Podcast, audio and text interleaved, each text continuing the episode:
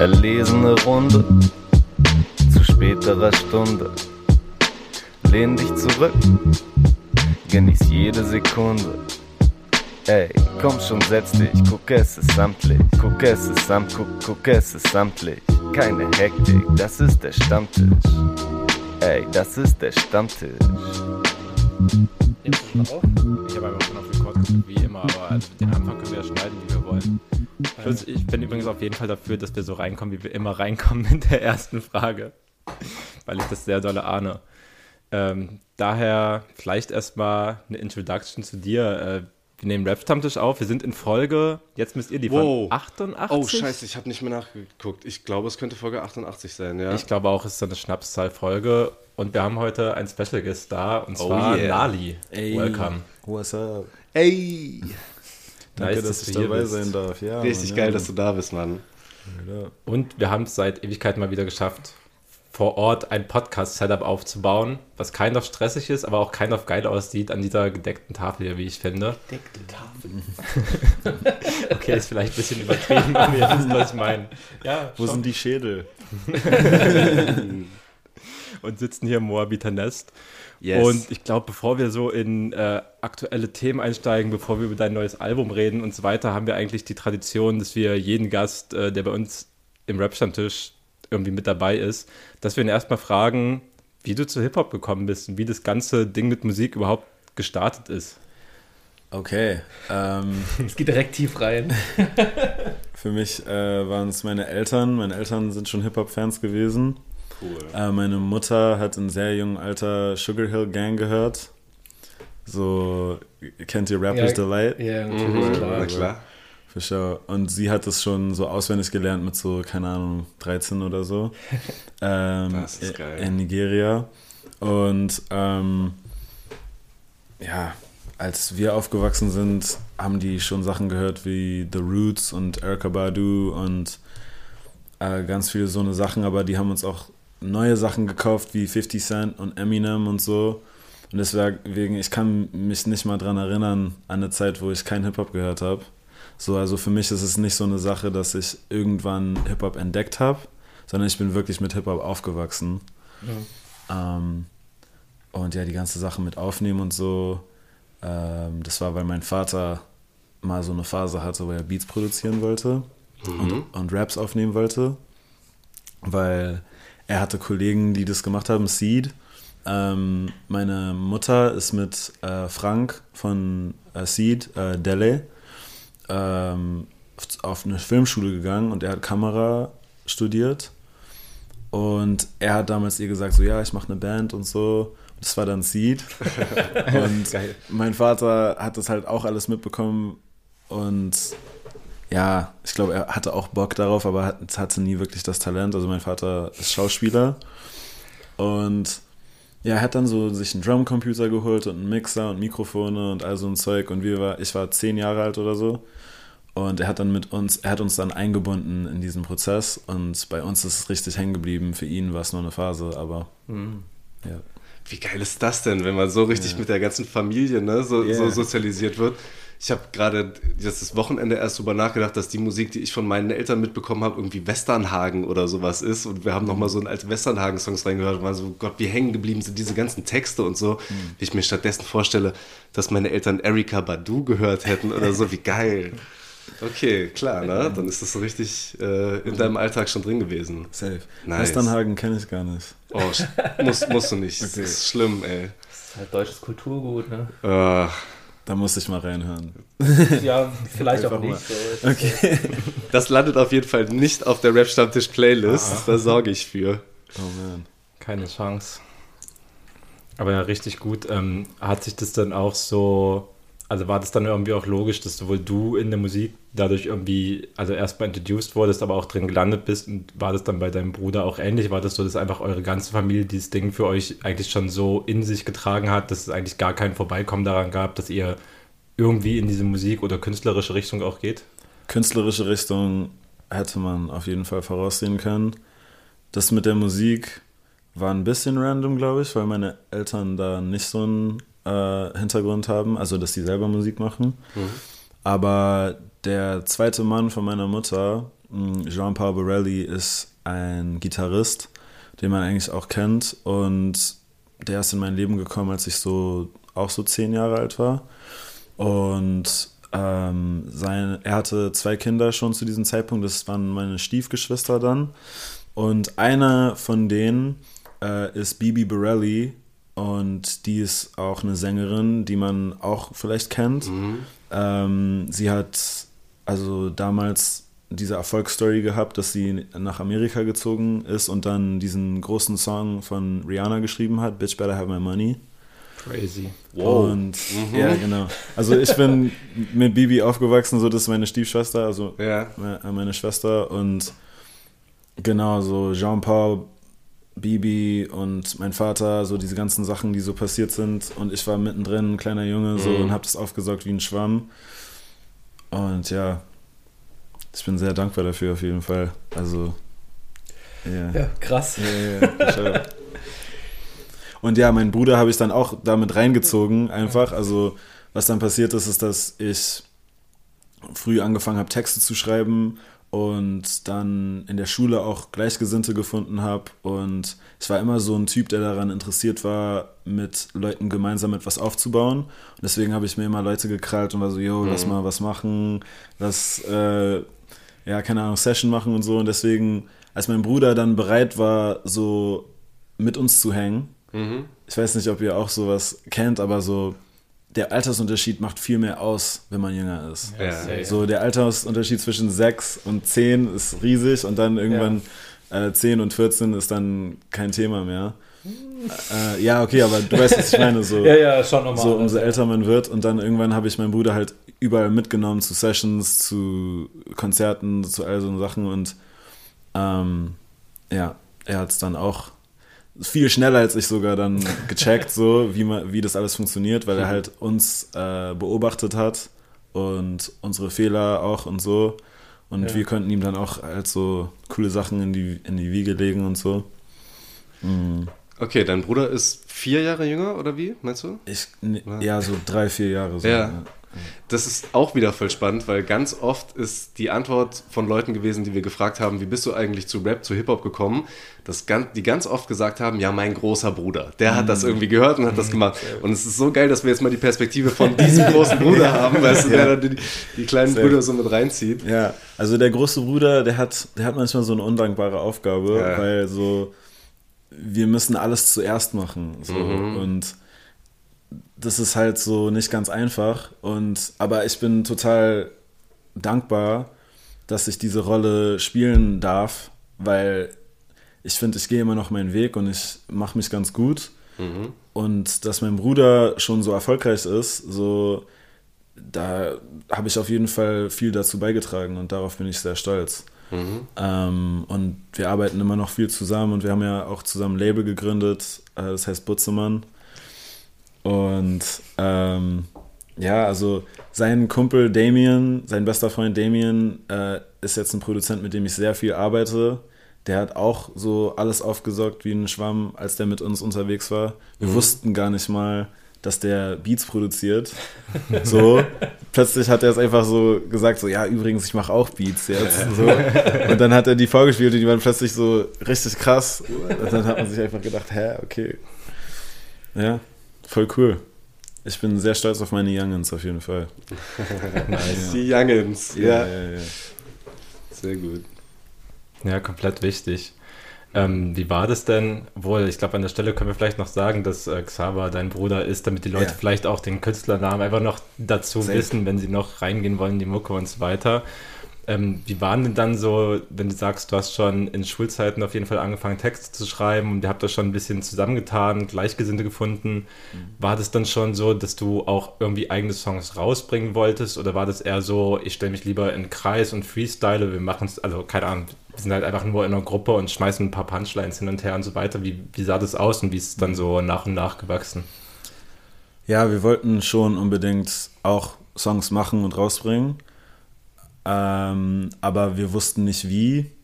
So diese ganze Sachen mit Technik und so, sehr kompliziert. Jo. Und es hat uns dann mehr Spaß gemacht, einfach so Beatbox und Rap so auf Partys und so und im gemeinsamen Kreis einfach so ja, freestylen und Songs schreiben, aber nie wirklich aufnehmen. So, ja, ich glaube, so, dass auch das Kiffen hat so ein bisschen dazu beigetragen, dass man dann nicht diese Ambitionen so umgesetzt hat, wie man sie sich vorgestellt hat. Weil man war dann high und schon in viel zu jungem Alter war man dann so stoned und saß da und hat einfach gequatscht und gefreestylt und Sachen gebaut und so. Aber dann die komplizierten Sachen oder die Sachen, die vielleicht nicht so viel Spaß machen, wie Equipment organisieren oder ein DAW lernen oder ähm, ja, Sessions organisieren und mixen und all so eine Sachen, die, die schwierigen Sachen, die, ja, die weniger erfreulichen Sachen, die hat man dann einfach so nicht mal bewusst, aber die hat man schon irgendwie, ist man den Sachen aus dem Weg gegangen. Und was halt notwendig war, war, dass wir ein bisschen erwachsener werden. Und das dann auch irgendwann passiert. Aber dann haben wir äh, noch auf Englisch gerappt. Und deswegen so, es hat sehr lange gebraucht, bis wir zu dem Punkt gekommen sind, wo wir, wo ich auf Deutsch gerappt habe, auf einem Niveau, wo ich mir gedacht habe, okay, das kann ich jetzt rausbringen. So, ich glaube, meine erste Platte habe ich rausgebracht, da war ich 20, die ist sogar auf Vinyl rausgekommen und die war komplett auf Englisch. Weil ich bin Englisch-Muttersprachler. Ja. Und ja, die war komplett auf Englisch. Die hieß Fellow Students. Das war ein Collab-EP mit dem Produzent Al Majid, der heutzutage Crazy. so die ganzen Sachen von Hutmacher Entertainment macht. Ja. So tief bin ich in die Recherche gar nicht reingegangen. Ich, hatte, ich hatte keine Ahnung von diesem Release. Wild. Word, word, Einfach mit Al Majid Das ist auch ein bisschen geheim. Also eigentlich, ich denke mir so immer so, ja, ich denke mir immer so, soll ich das jetzt preisgeben, dass ich das gemacht habe? Aber mittlerweile ist mir das so ein bisschen egal. Ähm, ich habe damals ein alter Ego gehabt namens MC Cheek, äh, wo ich auf Englisch gerappt habe. Und das war eigentlich meine originale Rap-Identität, war dieses Englisch-Rap-Ding. Aber dann habe ich so einen Deal unterschrieben, als ich 17 war und da sollte es dann nur noch um Deutschrap gehen. Aber ich wollte unbedingt auch noch diese Englisch-Rap-Sachen machen. Und deswegen haben wir uns geeinigt, okay, ich mache das unter einem anderen Pseudonym und ich trage dann eine Maske. Oh, So, wow. wenn ich auf Englisch rappe. Krass. Und ja, das war cool, das hat Spaß gemacht, aber es ist nicht wirklich, it didn't lead anywhere. Aber es war sehr cool. Und die Platte kann man sogar hören auf Spotify. So Oha, Ja, ja, safe, safe. MC Cheek dann. MCG, So. World Fellow Students heißt das Ding. Kann ich empfehlen, das ist auf jeden Fall ein cooles, cooles Ding und man kann da, hat man einen Einblick zu, wer ich in meiner Kindheit war.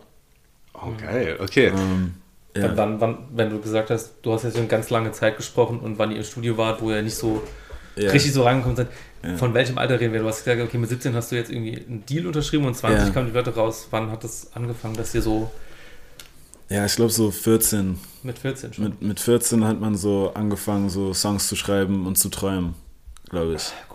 Ja. Mit 14 hätte ich auch absoluten Respekt dafür, dass man sich da nicht drum kümmern wollte, dass jetzt noch abgemischt wird. Das kann ich schon verstehen irgendwo. Wir, wir wussten gar nicht so, das erste Mal, dass ich von abgemischt und wie das alles so Master und Äh. all so Sachen, das erste Mal, wo ich davon gehört habe, war halt, als wir diese Platte gemacht haben. Hm. Ähm, und da waren dann Leute involviert, die das dann auch auf sich genommen haben, diese Aufgabe, so Ja. die Sachen zu handeln. Ähm, und ich habe das dann aber auch alles so beobachtet und mir gedacht, okay, das muss ich dann alles später selber machen. Und kannst du es jetzt? Mischen bin ich ganz okay mittlerweile, ja. Ja. Und es ist halt schon auch nochmal eine Kunst, ne? Also Yeah. ich erinnere mich halt so an die Zeiten, wo, wo äh, ich mit ein paar Leuten angefangen habe zu rappen, so mit 15 ungefähr. Da war das Abmischen dann, wir haben halt irgendwie drei Spuren bei Outer City oder sowas mit drin und dann schiebe ich da links und rechts nochmal ein bisschen was und mache das eine ein bisschen leiser und lauter und dann passt das schon irgendwie. Das ist dann schon nochmal ein bisschen was anderes, wenn du das auf Vinyl irgendwie rausbringen willst. Auf ne? jeden und, Fall. Ja. Ja, das spielt so eine große Rolle. Mein Kumpel, mit dem ich angefangen habe, Musik zu machen, Kareem, ähm, auch bekannt als Kaz on the Beat, ähm, der Typ war von Anfang an unglaublich talentiert, aber die Leute haben seine Beats nicht verstanden, weil was ihm gefehlt hat, war die Fähigkeit, das crispy zu machen.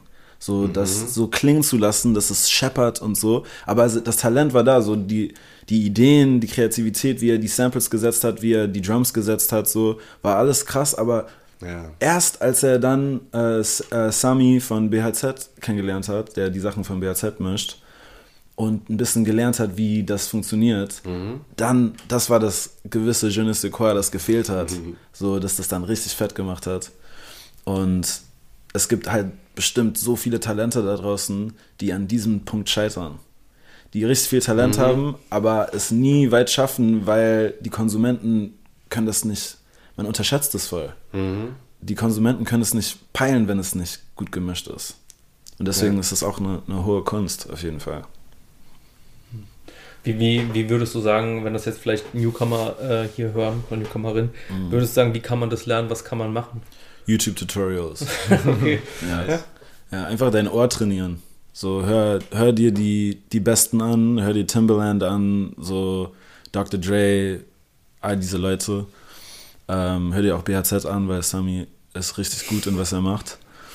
Und ja, versuch, so was ein Produzent, mit dem ich oft arbeite, B-Side, ähm, und was er macht, ist, er, er holt sich so einen Drake-Song und setzt den Song, den er abmischt, daneben und wiegt das dann so ab, so okay, so, so ein Ref Reference-Track sich nehmen und dann wirklich so versuchen, irgendwie dahin zu kommen. Ja, das hilft auch. Dass es crispy wird. Yeah, crispy, crispy. If it ain't crispy, we don't want it. Sehr gut. Yes, sir. Ja, sehr nice auf jeden Fall. Mit was für einer äh, DW arbeitest du? Mit was für einer DAW? Hast du da ein Favorite, wo du dich irgendwie ausprobiert hast? Oder bist du durch ein paar verschiedene so durchgesprungen? Weil es ja auch immer eine große Sache bei Produzenten, was sie sich dann am Ende gepickt haben und wie sie dann, also was sie für einen Workflow einfach haben. Safe. Wir haben angefangen mit Reason ähm, und aufnehmen in Audacity. Raw. Ja, das waren gute Zeiten. Ja. Ähm, Ähnlich wie bei uns im Podcast zu manchen Zeiten, so wo das die geschnitten wird. Word. Aber ja, wir sind bei Live Ableton gelandet Okay. und ich glaube, dabei bleiben wir auch. Also, früher haben die Jungs immer mit Machine, dann sind die äh, von Akai auf Machine umgesprungen und haben dann die Beats immer da drin strukturiert in dem Maschinenprogramm und dann rausgebounced und dann darauf haben wir dann aufgenommen. Aber mittlerweile machen die Jungs die Beats in Ableton und wir nehmen in Ableton auf. Wir machen eigentlich alles mit Ableton. Ja. Aber es gibt auch viele Leute, die mit Fruity Loops und Ja. all diesen anderen Sachen sehr krasse Sachen machen. Also. Aber es ist natürlich geil, wenn wir, wenn alle aus dem Camp mit dem gleichen DAW arbeiten. Es ist viel einfacher, Stamps zu schicken und an Projekten gemeinsam zu arbeiten. Also, Ja. Ja, glaube. Okay, und da hat sich dann eure Professionalität ja auch irgendwie so ein bisschen mitentwickelt. Und jetzt hast du vorhin schon gesagt, ihr habt ein Label gegründet, Butzemann. Das war im Vorfeld für mich auch schon so ein bisschen eine Frage, weil ich mir nicht ganz sicher war, in was genau Butzemann jetzt ist, weil ich es bei dir auch immer wieder als Drop und als Name Drop auch so gehört habe und schon klar war, das ist so euer Kollektiv, aber ist es nur der Crewname, ist es wirklich ein Label, weil ähm, euer Vertrieb ja auch noch über ein bisschen andere Sachen und sowas läuft. Ähm, wie war das so und was habt ihr da so für Erfahrungen gemacht bei einer Labelgründung? Ja, also es ist tatsächlich ein Label, es ist eine UG, ähm, die wir gegründet haben. Und es ist ein Label, das ist noch in den Kinderschuhen. Äh, wir müssen da noch viel meistern und viel Mhm. organisieren und strukturieren vor allem. Aber wir haben ein cooles Team äh, von jungen Typen, die irgendwie sich da dran versuchen wollen und das meistern wollen. Und ich glaube, wir kriegen das hin. Aber wir sind halt noch sehr weit weg davon entfernt, dass das so ein wirklich professionelles Label ist. Ähm, aber ja, wir haben so unsere Talente, die wir fördern und unsere Pläne, die wir schmieden. Also wir sind auf jeden Fall dran, dass das irgendwann hoffentlich was Großes wird. Ja. Magst du ein bisschen erzählen, wer da so alles mit dabei ist, wen ihr da so gefunden habt, wen ihr da jetzt gerade so fördert? Ja, also ich kann dazu nicht zu viel sagen, aber eine Person, ähm, die bei uns auf jeden Fall safe safe ist, ist äh, Jan Luca. Ähm, Vielleicht habt ihr ihn auf dem Schirm. Er hat letztens einen Song mit äh, Moneyboy rausgebracht. Du hast auf die Playlist gepackt. Wir Das packen auch ist auf unsere Song. Playlist. Genau. Oh, Das ist der frisch. Song, den ich auf die Aha. Playlist gepackt habe. Genau, KBO Freestyle. Und ja, das ist mein früherer Mitbewohner und der ist total super talentiert. Und das ist auf jeden Fall jemand, den wir safe, safe bei uns haben. Mhm. Und auch Whitey, den Produzent, äh, von dem ich vorhin erzählt habe, Damien, Mhm. der beste Freund von Xaver. Und ja, wir haben dann auf jeden Fall so ein paar andere Talente, die wir im Blick haben, aber zu denen will ich noch nichts sagen, weil Fair. es ist noch nicht äh, ja, Klar. ja, Ja, klar. in trockenen Tüchern. Ja. Aber ja, es gibt auf jeden Fall viele coole Newcomer, mit denen wir zusammenarbeiten, die wir versuchen zu fördern und zu begleiten und für uns zu begeistern. Hört sich total danach an, dass du dieses Feuer so aus deiner Jugend, Leute zu vereinen, mit denen gemeinsam so Projekte aufzuziehen, Yes. weiter noch voll in dir hast. Ne? Auf jeden Fall. So ja. durchziehst. Das, was mir Spaß macht. Mhm. Ja. Das ist geil. Ich äh, liebe auch einfach Leute, die so, so connecten und einfach so Menschen zusammenbringen. Muss man ja halt auch einfach nochmal sagen, Leo ist da auch auf jeden Fall so jemand, oder den es wahrscheinlich auch diesen äh, Podcast so gar nicht geben würde, der da auch ein großes Talent so hat, diese Menschen so zu vereinen. Äh, brauchen wir am besten eigentlich noch mehr, finde ich. Ja, auf jeden Fall. Es ist manchmal eine undankbare Aufgabe. Aber ja, wenn man, wenn man wirklich Spaß daran hat, dann wird das einen nicht zerstören. So. Also manchmal wird es einen zerstören, aber man kann dann wieder aufstehen Mhm. und weitermachen. Es ist dann halt auch wieder dieses typische, halt aus Fehlern lernen. Es ist halt Ja. einfach auch gerade bei sowas Sicher. ganz, ganz wichtig. Wie man halt auch mit, ist ja auch mit Menschen umgehen, ne? So, und sich da halt auch selber zu reflektieren, okay, was ist nicht gut gelaufen, so. Und das halt auch in so einem, ich sag mal, ich sag mal, so einem Business-Kontext dann auch einfach super wichtig. Wird, glaube ich, viel zu wenig drauf geachtet. Ja. Ähm, das ist, wie gesagt, gibt ganz viele Newcomer, äh, die ihr da in der Pipeline habt, aber ich würde mal gerne von dir wissen oder ich habe ein Interview von dir gesehen, wo du irgendwie drüber gesprochen hast, wie du dich selber siehst und dann warst du mal, ich bin auch so eher so ein Newcomer. Hat sich das jetzt für dich geändert? Wo siehst du dich gerade? Ich bin immer noch ein Newcomer. Okay. Es ist crazy, es ist wirklich verrückt. Ähm, ich bin schon so lange dran Mhm. und ich mache schon so lange Musik und trotzdem bin ich immer noch ein Newcomer. Und ich glaube, das hat viel damit zu tun, dass ich es erst geschafft habe, 2020 meine ersten Sachen rauszubringen. Obwohl ich meinen Deal schon mit 17 unterschrieben habe, aber zu diesem Zeitpunkt konnte ich halt noch gar nicht auf Deutsch rappen. Und Teil von, dem, von diesem Deal war halt, ja, du wirst jetzt auf Deutsch versuchen. Und das war so ein sogenannter Development Deal. Und ja, ich musste das halt dann erst lernen, so wie man es macht. Und das war manchmal auch sehr frustrierend, weil ich konnte auf Englisch schon ziemlich gut rappen. Und dann plötzlich musste ich von neu anfangen und das war irgendwie voll komisch. So. Ich würde mal gerne wissen, hast du da schon Ja. auch selbst super gut Deutsch gesprochen und musstest nur das Rappen dann lernen oder war das Ja. auch nochmal so eine Mitentwicklung dann? Also ich bin gebürtiger Berliner und Ja. war, bin, lebe mein ganzes Leben hier. Also meine Muttersprache ist zwar Englisch, aber Deutsch folgte so Okay. dicht dahinter. Ja. Aber ja, mit Englisch fühle ich mich sogar heute noch etwas wohler. Ähm, aber ja, Deutsch ist auf jeden Fall für mich ich. Und das ist das Coole, das ist der Grund, warum ich mich sehr freue, dass ich diesen Wechsel gemacht habe, weil es hat mir erlaubt, diesen Aspekt meiner Identität so tiefer zu verstehen, auf jeden Fall. Ja. Wie, wie kann man sich das vorstellen? Wie war dann, du hast gesagt, das war für dich eine sehr große Herausforderung. Was war Mhm. der Aspekt, der dich da so herausgefordert hat? Einfach, dass es so neue Abläufe ist oder hast du es ganz anders betont? Also ich meine, Ja. wir, wir können jetzt ja nochmal äh, in deine geliebten ersten äh, Sachen reinhören, da können wir vielleicht den Vergleich anstellen mal. Safe, ja. Ähm, ja. Deswegen, die das, ey, das hat mich nämlich auch jetzt total interessiert, weil theoretisch, wenn du ein Gefühl für den Flow hast, ist ja vielleicht erstmal Sprache so ein bisschen egal, weil du ja auch irgendwann die Worte so ähnlich setzt. War es dann eher wirklich die Wortwahl und die Ja. Worte zu finden, die sich dann treffend anhören? Oder? Ja. Vokabular, große, Ja. große Sache. Und auch, ich hatte mein ganzes Leben äh, ähm, englische, englischen Rap gehört.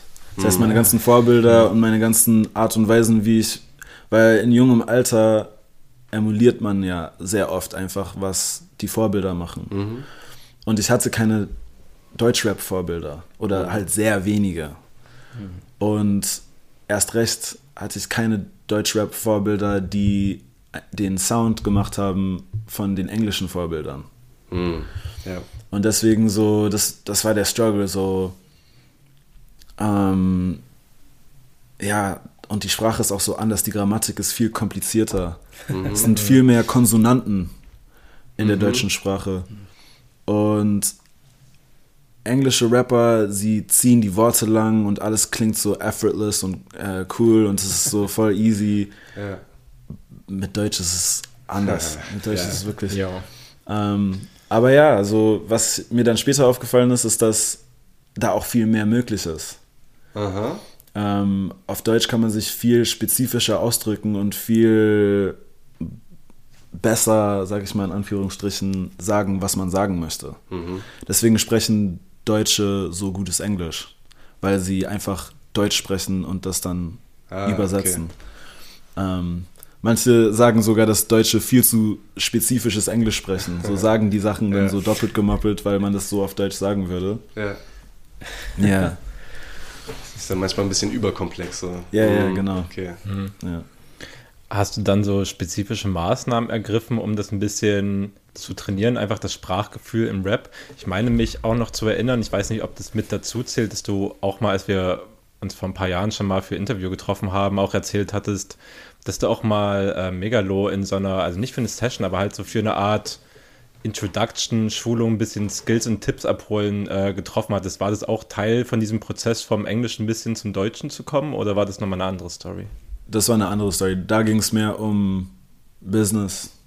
Also mein Manager äh, Götz Gottschalk ähm, hatte auch, also er hat damals dieses Label halt gegründet mit Max Herre, Nesola und da war Megalo und als wir gerade den Deal unterschreiben wollten oder schon unterschrieben hatten, ich weiß nicht mehr, aber auf jeden Fall hat er das dann organisiert, dass wir uns mit Megalo treffen, weil er anscheinend einen ähnlichen Deal unterschrieben hatte, der uns dann halt so von der Künstlerperspektive so erklären sollte, wie man jetzt damit umgeht mit dieser Situation Ja. und so. Ähm, also auf jeden Fall Shoutout an Megalo, das war ein sehr cooles Erlebnis für Kareem und mich. Ähm, aber eigentlich haben wir nur geweibt und über Rap geredet. So. Wir haben sehr, wir haben wirklich nicht viel über Business gesprochen. ähm, aber ja, er hat mir auf jeden Fall viele coole Sachen gezeigt, die dann aber auch alle auf Englisch waren eigentlich. ähm, aber ja, Megalo auf jeden Fall ein sehr korrekter OG. Auf Ja. jeden Fall. Legende im Game. Auf jeden Mhm. Fall.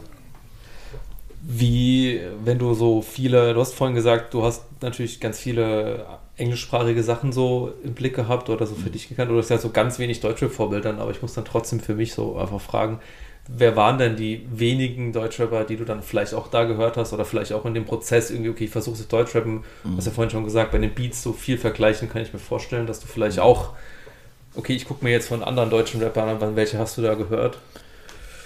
Ähm, ich habe Curse gehört. Ich habe Seed gehört. Ich habe dieses eine Album, dieses eine Kompilationsalbum Plattenpapst von Plattenpapst. Oh. Wie heißt das? Ich weiß nicht Ja. mehr, wie dieses Album heißt. Aber das ist voll cool. Ja. So, da sind richtig Ja. viele krasse Sachen sind. Da sind auch, da ist auch äh, King of Rap von Ja, Cool Savage genau. drauf. Und das ist auf jeden Fall ein Song, der mich sehr begeistert hat. Und ja, so eine Sachen. Also mein Vater hat auch andere Sachen gehört, die vielleicht ähm, ein bisschen corny sind. Aber wir haben das als Kinder, haben wir das gefeiert, so Ohrboten und äh, Wise Guys und so eine Sachen. So, das ist dann vielleicht nicht, also Wise Guys ist vielleicht nicht mal wirklich Hip-Hop, aber die hatten halt so sehr interessante Texte Ja, voll. und ähm, ja, dann später auch dieses Album von Peter Fox und es gibt bestimmt Leute, die ich jetzt vergesse, aber das sind so die Ja, Leute, ja, so, ähm, die man dann doch gehört hat, wegen meinem Vater. Ja. Der war dann schon Deutschrap-Fan, aber nicht von diesen ganzen anderen Sachen. Von diesen so Agro-Berlin und so. Das hatte er gar nicht auf dem Schirm. okay. Und das habe ich dann wirklich erst in der Schule kennengelernt zum ersten Mal. Mhm. Ja. Schon lange nicht mehr an die Ohrboden gedacht, wenn ich ehrlich bin. Ja, ja, Shoutout an die. Aber, aber ja, ich weiß gar nicht, machen die noch Musik? Ich weiß nicht, aber es ist, ja, es ist halt so, diese, diese Art von Rap, so eigentlich so Culture Ja. Candela-mäßig. Ja, Culture so, ne? Candela, Ja, ja. sowas Ja. halt. Ja, aber war, war riesig damals. Ja, spannend auf jeden Fall. Mhm. Ähm, wenn wir ein bisschen, bisschen forward gehen zu den Sachen, also meinst du ja schon so, dass die Releases wirklich rauskamen und Leute sie sich anhören konnten. Es hat einfach ein bisschen Zeit gebraucht, aber irgendwann war es soweit. Und jetzt so bei allen Sachen, die ich mir von dir angehört habe, bei den Projekten, das zieht sich eigentlich so ein bisschen durch. So, du hast eine EP mit MOTB gemacht, äh, du hast mit Saman äh, Kawamura ein Album plus noch Deluxe, also eigentlich noch eine Zusatz-EP gemacht. Und jetzt das aktuelle Album von dir, Rand, äh, ist zusammen mit HTN entstanden und es zieht sich so durch, dass es immer so, es sind eigentlich immer so Art Duo-Projekte und es ist immer so geschlossen und es ist klar, es gibt eine Person, die macht die Beats und es gibt dich, der rappt drauf. Ähm, was macht es für dich so, so reizvoll, diese Projekte anzugehen und zu sagen, ich schließe mich jetzt mit dieser einen Person kurz und wir machen das hier zu zweit. Und es- Also ich würde schon sagen, es sind schon deine Releases, aber gefühlt sind es halt auch Duo-Projekte alles gewesen, wo ich sage, der Anteil ist irgendwo auch 50-50, einfach Ja. weil ja alles zusammen entstanden ist. Der Anteil ist 50-50 bei diesen Ja. ganzen Projekten, auf jeden Fall. Und ich glaube, der Grund, warum das oft passiert, dass die Projekte so äh, zur Welt kommen, ist, weil ich, ich arbeite mit vielen verschiedenen Produzenten und irgendwann hat man dann halt so fünf Songs und dann, ja, ich teile mir gern die Arbeit, so wie ich es schon vorhin gesagt habe. So, es macht mir einfach Spaß, mit Leuten zusammen ein Projekt zu machen, anstatt so alleine so mir die Beats von fünf, sechs Leuten zu krallen und dann irgendwie zu denken, okay, wie mache ich das jetzt alleine? Sondern es macht mir voll Spaß, dann mit MOTB da zu sitzen zum zehnten Mal und irgendwie die Songs alle nochmal durchzuhören und sagen, okay, wir nehmen die sieben und ähm, was könnte das Konzept sein und wie passen die Songs alle zusammen und so. Ja, das macht mir einfach mehr Spaß. Ähm, ich hatte davor mein allererstes richtiges Release, die Mondwächter EP. Das war ein Projekt, wo ich viele verschiedene Produzenten drauf hatte. Ja. Und es war auch cool. Und ich kann mir auch vorstellen, dass ich irgendwann das wieder mache. Aber weil ich halt schon so lange auf dem Independent Grind bin, kann ich halt echt sagen und ich auch empfehlen an äh, Rapper, so, es ist halt viel Arbeit, so viele verschiedene Sachen, die da gemacht werden müssen. Und wenn ich mir die Arbeit mit HCN teilen kann und er irgendwie mit mir den Förderantrag für Initiative macht, oh, äh, die, die Artworks äh, macht, die Ja. Grafiken, ähm, das hilft einfach richtig krass. Und dann kann ich mich auch besser darauf konzentrieren, die Aufgaben, die mir zustehen, zu bewältigen. Da hat ihr bestimmt auch schon so einen bisschen eingespielten Vibe, auch dann im Studio, kann ich mir vorstellen. Ähm, du hast eben gerade schon so angedeutet, dass ihr früher viel gefreestylt habt. Da muss ich noch mal ganz kurz drauf eingehen. Ist das heute auch immer noch ein Teil davon? Bist du immer noch im Training quasi so ein bisschen drin? Das heißt, wenn zum Beispiel Leute dir Beats vorspielen, dass du dann irgendwie ein bisschen drüber freestylst oder so? Nein. nein, nein, Okay. nein. Tom wäre schon bereit gewesen für Nein, nein, nein. Also wir machen es immer noch, klar, wir machen es immer noch. Ja. So, ich mach's wenig, aber wenn ich jetzt zum Beispiel mit Kaffer bin, so ich weiß nicht, ob ihr Kaffer auf dem Schirm habt. Das ist ein richtig krasser junger Rapper aus Duisburg. Und der Typ kann unnormal freestylen. So, der Typ hat so krass drauf Ja. und hat auch immer Bock. So, und Ja. ich liebe diesen Jungen. Und immer wenn ich mit ihm am Start bin, will er immer freestylen und dann mache ich mit so. Ja. Und dann sagt er auch immer zu mir, ich bin dann immer so, ja, ich bin nicht so gut. Und er macht, nein, Bro, du bist eigentlich voll gut, Bro. Du musst einfach dranbleiben und so. Und die Sache ist aber, Freestylen ist, das ist ein Kapitel, das ich hinter mir gelassen habe. Und ich finde, dass es dem Songwriting nicht so viel gibt. Also es gibt so viele krasse Künstler und wenn man die im Interview fragen würde, ja, freestylst du, würden die 90% alle Nein sagen. So, äh, manchmal ist es auch sehr überraschend. So, letztens habe ich ein Interview mit Method Man und Redman gesehen, wo die meinten so, nee, Freestylen? Nee, machen wir nicht. So. so. I was like, the fuck? Ihr? So. Aber ja, ist halt so, so, ich glaube, man, man wächst, das war so eine Kindheitssache. Ja. So, wir wollten einfach schnell irgendwas, wir, woll, wir hatten Ja, Spaß daran, wir wollten uns ausleben, wir wollten unsere Energie rausschießen. Und deswegen war Freestylen geil, weil es war halt einfach sofort. Ja, genau. So, Für sowas ist geil, ne? Ja. aber dann irgendwann, merkt man, okay, jetzt geht es darum, ein Produkt zu schaffen. Mhm. Jetzt geht es darum, ich muss, jede Line muss sitzen und Mhm. es ist, weil das Freestylen ist ja teilweise so besonders und beeindruckend, weil es aus dem Stehgreif ist. Aber ein Song ist nicht aus dem Stehgreif und da interessiert es keinen, dass du gerade off the top rappst. Ja. So, nein, das weiß niemand und die Leute hören den Song und wollen eine krasse, jede Punchline muss krass sein. So. Mhm. Ja. Und es, ich, also ich weiß nicht, ob du mir da zustimmst, aber es ist auch eine richtig harte Trainingssache. Also wenn du einfach das eine Zeit lang nicht mehr gemacht hast, Right. so, ne? es, ist, es sind einfach Automatismen, die dann irgendwie im Kopf ablaufen und genau deswegen ist es, glaube ich, auch nicht was, wo dann ein Song bei richtig krass entstehen kann, weil du hast vielleicht so ein bisschen deine typischen Schema, die dann manchmal wieder greifen, wo du dich auffangen kannst, wenn du dann ne, irgendwie Total. zwei, drei Lines oder so mal ein bisschen füllen musst oder so.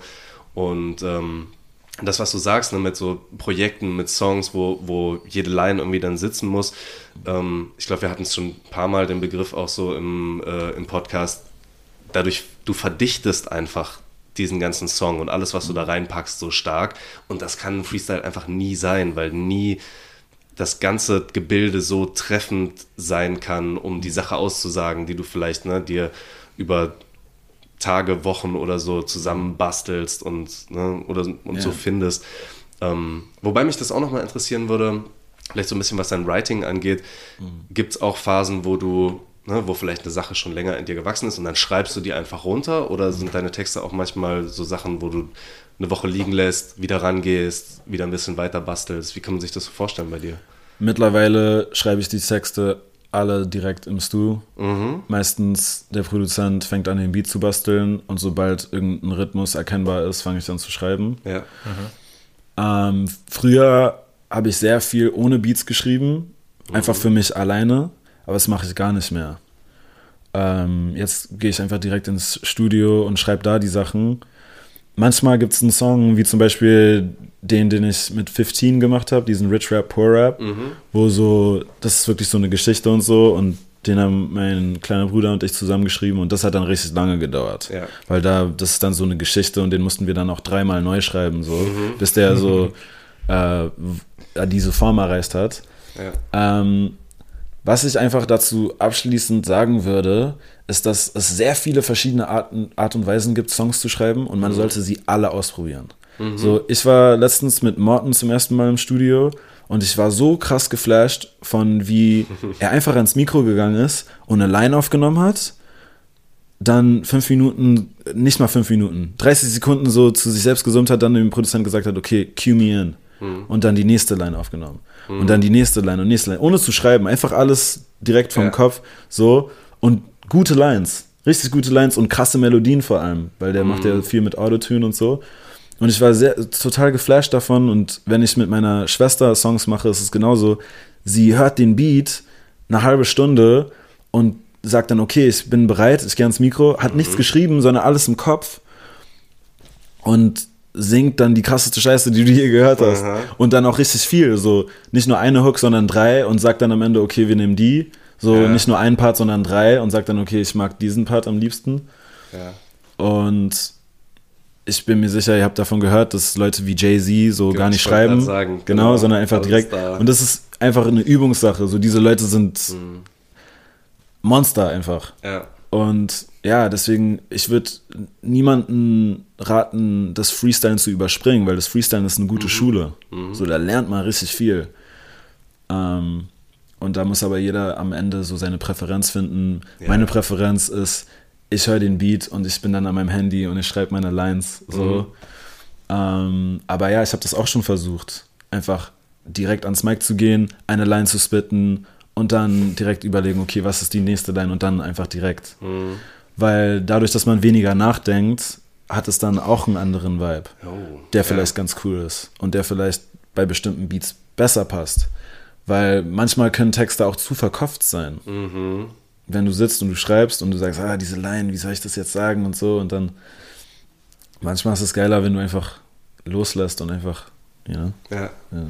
Lass uns da doch vielleicht, außer wenn ihr jetzt irgendwie noch, noch andere. Fragen habt, so, äh, dann, dann gleich zum aktuellen Album kommen, weil ich Ja. finde, das passt total äh, zu dem, was du gerade sagst. Denn ähm, ich würde voll sagen, dass das ein Album ist, was du nicht ne, auf diese Art und Weise mal so runter freestylen kannst.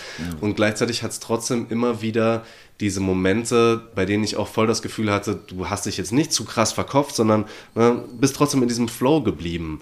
Ähm, was war das vielleicht so ein bisschen für eine Zeit? Über was für einen Zeitraum ist das so entstanden jetzt mit HTN zusammen? Äh, ich glaube über zwei Jahre Mhm. oder so, äh, wo wir halt immer wieder, er hat anfangs viele Beats geschickt und ich habe dann mit meinen Jungs so ab und zu Session gemacht und dann diese Packs rausgeholt und dann haben wir darauf was gemacht und ihm dann immer so Sachen zurückgeschickt, die ich dann alleine aufgenommen habe. Und er hat sehr schnell dann einfach diese Sachen dann gemischt und auch Beats geändert und ausproduziert und so. Und das hat mich dann motiviert. Das war sehr ähnlich wie als ich äh, dieses Album mit Samon Kawamura gemacht habe, da war es auch so.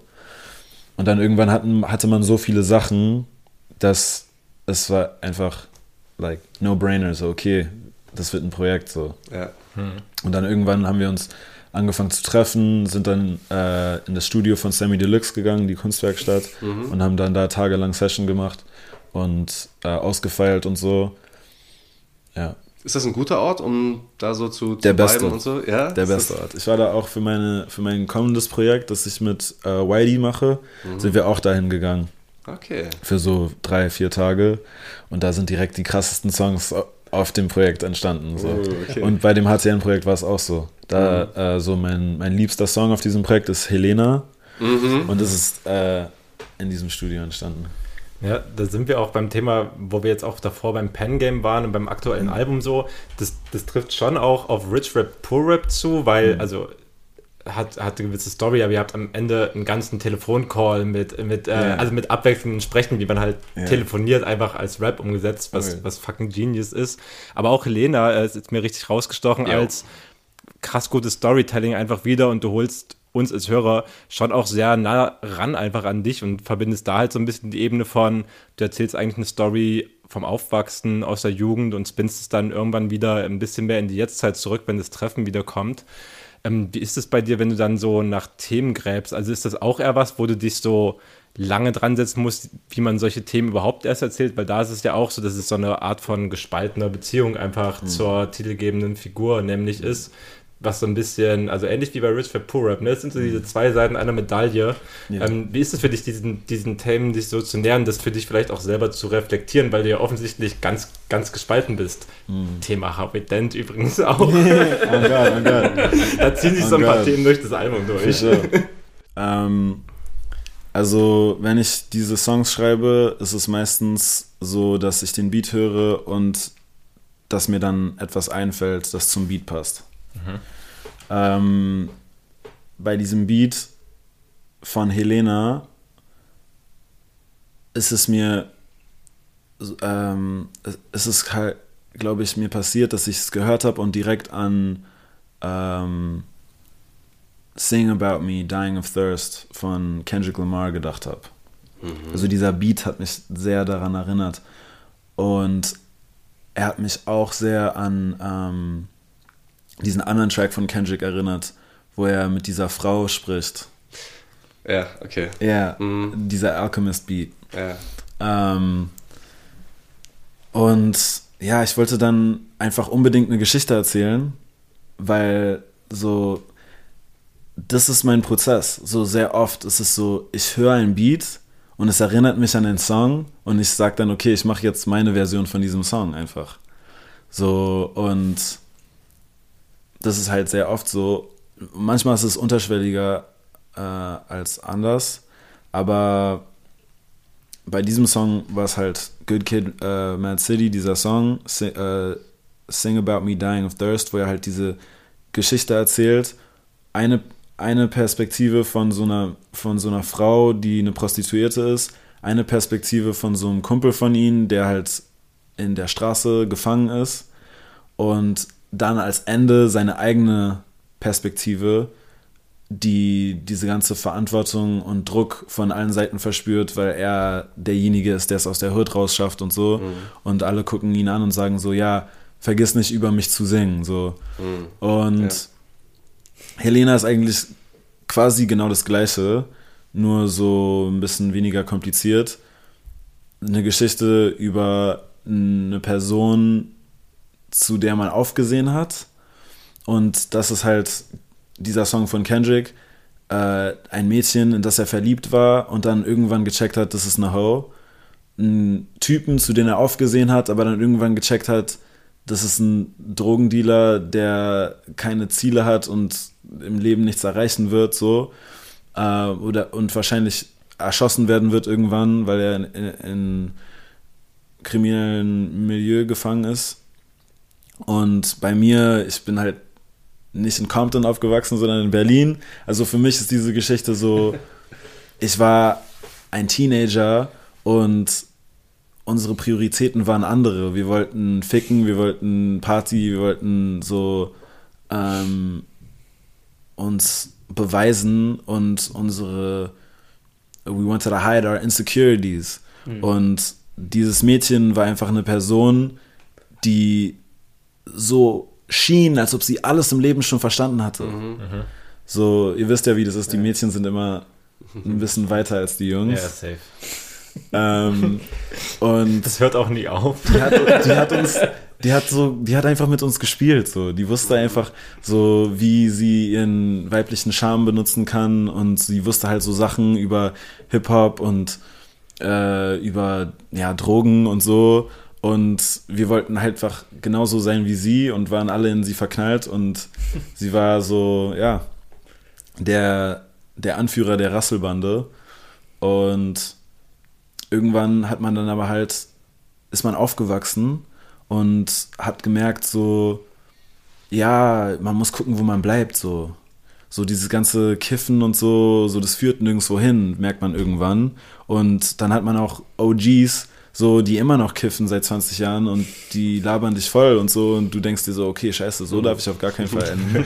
so, und dann, ja, so kommt auch, es kam dieser Punkt, wo wir in der 10. Klasse waren, wo die Spreuen von den Weizen geteilt wurden, so von der Schule. Ich meine, das ist kein mhm. System, das ich unterschreibe, aber mhm. das war dann ja. halt so, so ja. man konnte weitermachen und Abitur machen oder man wurde halt gebeten, in eine andere Schule zu gehen. Mhm. Ähm, und da hat man richtig gemerkt, so die Gesellschaft macht, die teilt dich ein. Ja. So. Ja. Und so, wenn du nicht mitmachst und dann wirst du halt, keine Ahnung, bei McDonalds arbeiten und so. Also, so das war, das war, ja. wie es für uns Kinder damals rüberkam. So wurde uns das eingebläut. Ich will nicht sagen, dass es unbedingt so ist. Ich meine, ja. Man kann ja auch ohne Abitur viel erreichen und so, aber so haben wir uns gefühlt dabei, als sie uns so geteilt haben. Und ähm, dieses Mädchen hat es dann halt nicht geschafft. Und ich habe sie dann richtig lange nicht wiedergesehen. Und ähm, das äh, richtig Traurige ist, ich, es ist vielleicht ein bisschen persönlich, aber ich habe ja ihren Namen nicht gesagt. Mhm. Aber ich habe äh, No Cap vor einer Woche oder vor zwei Wochen hat ein Kumpel mich angerufen und hat mir erzählt, dass sie sich das Leben genommen hat. Nein. So no cap, so for real. Ähm, und das ist einfach mega crazy, weil dieses Tape ist jetzt gerade rausgekommen. Ja.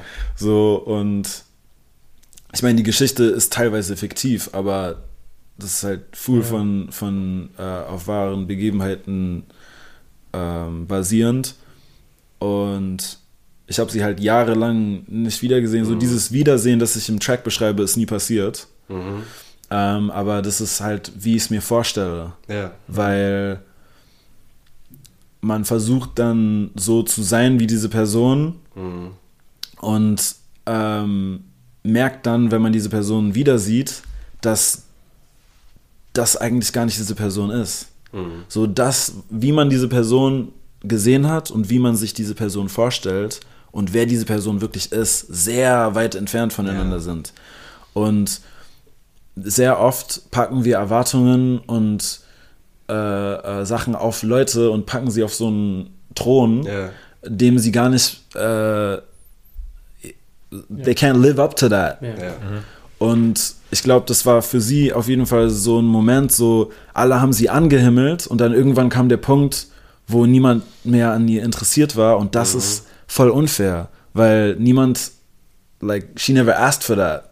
So, sie war einfach ein, ein gut aussehendes Mädchen, das ein bisschen Grips hatte und deswegen haben alle sie angehimmelt und dann ist es auch manchmal leider so, dass die Leute dann glücklich sind, wenn sie dich aus, äh, when they outgrow you.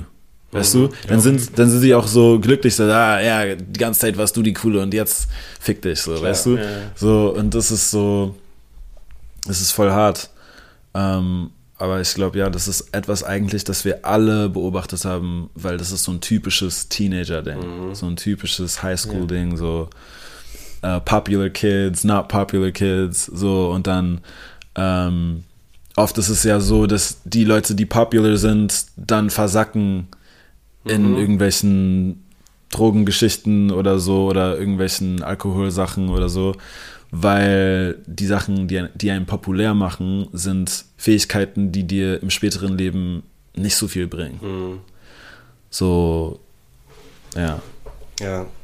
Und es ist so schwierig, dann gerade auch in so einer Phase irgendwie hinter diese Fassade zu schauen und dann Mhm. sowas auch zu erkennen. Oder ne, wenn wir jetzt gerade auch über sowas krasses wie Suizid reden, Ja. so viele Menschen könnten das vielleicht irgendwie schaffen, eine, eine Kurve zu kriegen oder ihr eigenes Leben nochmal anders zu sehen, aber haben so eine Mauer um sich herum aufgebaut, dass niemand das von außen sieht. Und wenn der Druck dann einfach zu groß ist oder wenn, ne, Ja. auch wie du sagst, äh, Drogenproblematik oder sowas mit reinspielt, so, dann ist die Verzweiflung einfach irgendwann zu krass. Oder dann Ja. Hast du dann nicht mehr so die, die Verbundenheit oder vielleicht auch dieses angehimmelt werden von früher, ne? was, Ja. was, was so viel von der eigenen Identität dann vielleicht auch ausgemacht Ja. hat und so. Ja, das ist schon krass. Ja. Ich würde vielleicht nochmal einen anderen Aspekt davon fragen, auf so einer ganz persönlichen Ebene, weil ich habe öfter so Situationen gehabt, weißt du, du hast diese Person beschrieben, auch wenn es total fiktiv ist in dem Song, und dann hörst du das, so nachdem der Song rausgekommen ist, und du hast ja irgendwie diesen Beat gehört und hast an diese Person gedacht. Ja. Und öfter habe ich in meinem Leben auch schon Situationen gedacht, wo ich einfach so an Leute gedacht habe, mit denen ich schon lange nichts mehr zu tun hatte. Und dann irgendwie so ein paar Wochen später, Tage später, kriegst du irgendwie so eine krasse Nachricht wie das. Und ich denke, manchmal so ist vielleicht so eine spirituelle Ebene, denke ich mir so, so, warum kommen so Gedanken so irgendwie so aus dem Nichts gefühlt so zu uns? Und du denkst drüber nach und dann kriegst du drei Wochen später irgendwie so eine Nachricht. So, hast du in so einer Perspektive auch über das nachgedacht? Auf jeden Fall. Ich hatte an dem Tag, als dieser Homie mich angerufen hat, nee, ich habe sogar ihn angerufen, aber ich habe an diesem Tag an sie gedacht. Und dann habe ich mit ihm am Telefon geredet und er hat zusammenhangslos mir das dann erzählt. Krass. Und ich habe mir gedacht, so, what the fuck? das so- ist manchmal so komisch, ne? Ja, ja, das ist wirklich weird. Man denkt sich dann halt so, ist das Zufall? Ja, ne? Ist- So ist das, sieht man da die Verbindung, die eigentlich gar nicht da ist, weil das können wir Menschen ja super gut. Ja, genau. Die musst du einfach reinlesen, auch so. Hm. Aber ich, ich bin da zwiegespalten. Also ich glaube, teilweise glaube ich schon daran, an diese Ja. Synchronisität. Ähm, Ja. Oder wie man das nennt. Ja. So, ich glaube auf jeden Fall daran, dass irgendwie unsere Vorstellungskraft die Realität gewisserma gewissermaßen schon beeinflusst. In welchem Maße, keine Ahnung. Aber ich meine, es ist ja auf jeden Fall die eigene Vorstellungskraft, die beeinflusst, wo dich das Leben hinträgt. Mhm. Also was du von dir selber denkst und so. ja. Aber äh, was ich gerade meine, ist so im weiteren Sinne so, wie du über eine Person nachdenkst, so ruft sie dich auch schon an. So weißt du? So, das passiert. So, ich ich glaube, jeder hat so eine Stories. Oder vielleicht sogar so auf so einem kleinen Level, denke ich auch manchmal, wenn ich mit Leuten ein bisschen länger abhänge und wir uns irgendwie wie so auf einer Welle eingrooven, dass wir gleichzeitig anfangen, den gleichen Ohrwurm zu haben. Und dann irgendwie genau zur selben Zeit wieder das, den gleichen Song irgendwie wieder anstimmen und so. Und es ist vielleicht nur so ein ganz kleines Beispiel davon, aber irgendwie ist es dann doch alles verbunden und auf so einer Wellenlänge. Ja. Ja. Collective Consciousness Mhm. ist auf jeden Fall ein Ding. So, ähm, auf die Gefahr hinaus, äh, esoterisch zu klingen. Ey, lass uns gerne mal in so eine Ähm. Richtung ab. Ich bin da, hab da Bock drauf, auch in diesem Podcast mehr auf, über so eine Sache noch zu quatschen. Auf jeden Fall. Also ich, ich glaube daran, ähm, man sagt so 100 Menschen haben gleichzeitig eine, eine krasse Idee, wie zum Beispiel eine Glühbirne. Äh, 50 Menschen gehen diese Idee tatsächlich an. 20 Personen ähm, haben dann ein Resultat. zehn Personen, ähm, keine Ahnung, das geht halt dann so weiter und dann zwei Personen sind dann tatsächlich so, setzen das um, also diesen Gedanken, dass es Ja. halt wirklich passiert und eine Person aus 100 oder noch mehr wird in der Geschichte der Menschheit anerkannt dafür, diese Sache erfunden zu haben. Aber eigentlich so, wir denken alle irgendwie an Sachen. Weißt du, ich glaube, tausend Leute hatten bestimmt auch die Idee für so Foodora oder Uber oder also so eine Scheiße so. Aber es sind dann halt wirklich nur so die wenigen, die diese Idee dann haben und denken so, ja, ich kann das machen, ich kann das umsetzen. Ja. So, ich Oder haben dann auch irgendwie das Glück, die Sachen ja, dann umsetzen zu können. Oder die auch. Ressourcen. Ja, ja, Ja, die genau. Umstände auch Right, einfach, ja. genau, genau. Ja, Ja. voll. Ey, wenn man sowas nochmal ähm, ja, vielleicht so ganz wild weiterdenkt, so abgefuckt, wie die Welt halt teilweise ist, überrascht es mich dann auch nicht. Und wie viel wir dann natürlich auch nochmal über Medien nochmal davon mitbekommen, überrascht mich auch nicht, dass einfach auch psychische Krankheiten noch, noch weiter zunehmen und einfach Ja. Menschen so abgefuckt vom Gesamtzustand der Menschheit irgendwie sind. Ähm, ja. Ich glaube, das Internet ähm, verstärkt diesen Effekt, Mhm. weil wir beobachten alle gleichzeitig die gleiche Welt und haben durch das Internet äh, diese Fähigkeit, so dass überall alles gleichzeitig rauskommt. Nicht wie früher. So früher war es ja so, in Amerika sind die Filme zuerst rausgekommen. Könnt ihr euch daran noch erinnern? das gibt's nicht mehr.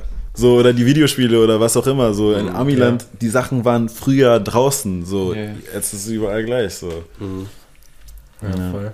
Ich finde es, um das vielleicht auch wieder langsam zurück Richtung so Rap, Rap zu spinnen, das ist, das ist echt, Sehr gut, so echt den. Esoterik-Talk mag, auch so den spirituellen Talk. Esoterisch war das jetzt nicht, aber ähm, Mindset.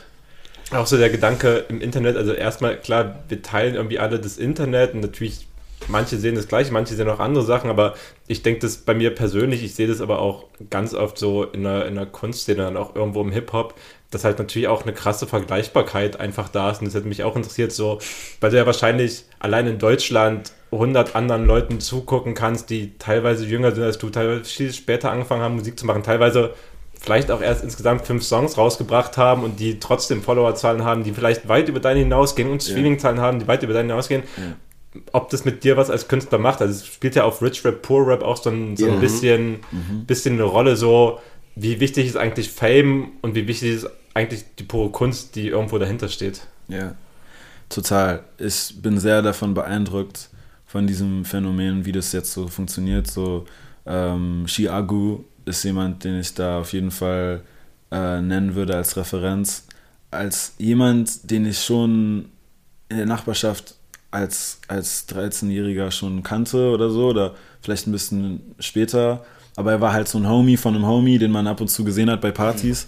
So, und ich hätte niemals gedacht, dass dieser Typ irgendwann rappt. So. Und als ich ihn später dann in dem Rap-Kontext kennengelernt habe, ähm, als er noch nicht so erfolgreich war wie jetzt, ähm, habe ich mich auch gar nicht mehr daran erinnern können, dass er dieser Typ von damals war. So, das ist mir dann erst aufgefallen, als ich plötzlich bei so einer Party bei ihm aufkreuzte, mit einem alten Homie von mir, der meinte, ja, weißt du noch, damals mit ihm, und ich war so, oh shit, Das ist dieser. das ist dieser Homie, so krass, krass. So, und, aber ich finde das voll geil, so. Ich finde, das ist einfach, das ist ein, ein, ein Blessing und ein Curse, dass man so früh mit Rap angefangen hat und dass man dieses tiefe Verständnis von Rap hat, wie ich es habe, weil ich wirklich damit aufgewachsen bin und das so eine sehr starke Identität von mir ist, ähm, dass ich das Geschäft nicht so gut analysieren kann und dass ich sehr oft veraltete Muster emuliere und dass ich den Anspruch habe, eine Qualität an den Tag zu setzen, die das ist, was so Kendrick machen und, und Jay-Z und 50 Cent und Eminem so. Aber so jemand wie Agu, der kam ins Game und hat direkt TikTok hops genommen und direkt ähm, hatte ein sehr gutes Auge für was gerade passiert in der Szene. So, er hat ja diesen Care on the Beat Rap Challenge damals gewonnen. Damals, so hat seine Karriere angefangen und dann ab diesem Zeitpunkt hat er Moves gemacht die ganze Zeit. Und so ein Denken, so, das beneide ich voll. So, dieses, so, so, diese Perspektive, die Sache so zu sehen und die Sache so zu verstehen und wie Puzzleteile zusammenzusetzen. und den richtigen Song zu schreiben und den dann äh, vollstens auszukosten und zu instrumentalisieren für den eigenen. So, das sind halt so Gedanken, die wir nie hatten. Ähm, und als TikTok und so anfing, waren wir alle schon am Start. So, wir, wir werden schon alle schon am Mucke machen, aber wussten nicht, wie man das jetzt benutzt. So. Nee, ja. Und als wir angefangen haben, Mucke zu machen, gab es Streaming nicht mal. Ja. So, das muss klar. man sich mal vorstellen. So, und das heißt so, diesen Traum, den wir hatten, das hatte diese ganze Art und Weise, wie das Game jetzt funktioniert, nicht im Blick. Oder es hat, wir haben gar nicht daran gedacht, dass es so sein wird. Ja. Und, und wenn So. du damals sowas gemacht hättest, wie, wie Agu jetzt zum Beispiel, Ja. hätten dir safe die gan- gesamte Szene Sellout vorgeworfen, ne? Einfach so, ne? Du Maybe. machst das doch so konstruiert, du machst Yeah, das doch nur so. maybe. Und es, die Heads hätten halt niemals irgendwie dann gesagt, ja, ja, Ja. und das ist jetzt was, was wir feiern können. Aber dafür ist einfach die. Wenn es Ja. überhaupt jemand rausgebracht hätte. Ja, ja, stimmt, Das denke ich genau. auch. Ich meine, wir hatten Leute wie McFitty und so. Ja. Mhm. Ähm, aber ich, ich, ich würde echt sagen, Agu, wenn er wollte, dann könnte er Boom Bap auseinandernehmen. Weil seine Lines sind wirklich gut. Mhm. Und der Typ kann krass rappen. So. Aber er entscheidet sich halt bewusst, so diese Beats und Produktionen Mhm. zu, zu machen. Was bestimmt auch Sounds sind, die er fühlt und so. Also ich will ihm überhaupt nicht vorwerfen, dass er ähm, Sachen macht, die er gar nicht feiert, nur weil es poppen Ja. wird. Gar nicht. Aber so irgendwelche Rapper, die behaupten, so ja, so er kann nur das, die, they're severely mistaken. So, Okay. Wenn der Homie irgendwann mal Bock hätte, auf einen Boom Bap Bapper zu, zu hoppen, würde er alle auseinandernehmen. On some Drake-Shit. So. Das will ich Bin ich hören. sicher. Das will ich Ja, eigentlich gerne hören. Okay. Für sure, es gibt ein, es gibt ein Boom Bap Remix von Friesenjung Aha. auf so einem Tourblock-Video Okay. von ihm. Das kann man auf YouTube hören. Ja. Das klingt gefährlich. Das klingt gefährlich, ja. Und ist er nicht langsam auch an so einer Stelle, wo er einfach dann vielleicht diesen Mainstream oder was halt dann irgendwie gefeiert wird von den Leuten, einfach verändern kann in so eine Richtung? Weil Und das dann sagen Frage. kann, so, That's a great question. Ja. Ich würde mich freuen, wenn er was Gewagtes macht. Ich könnte mir vorstellen, dass er es macht.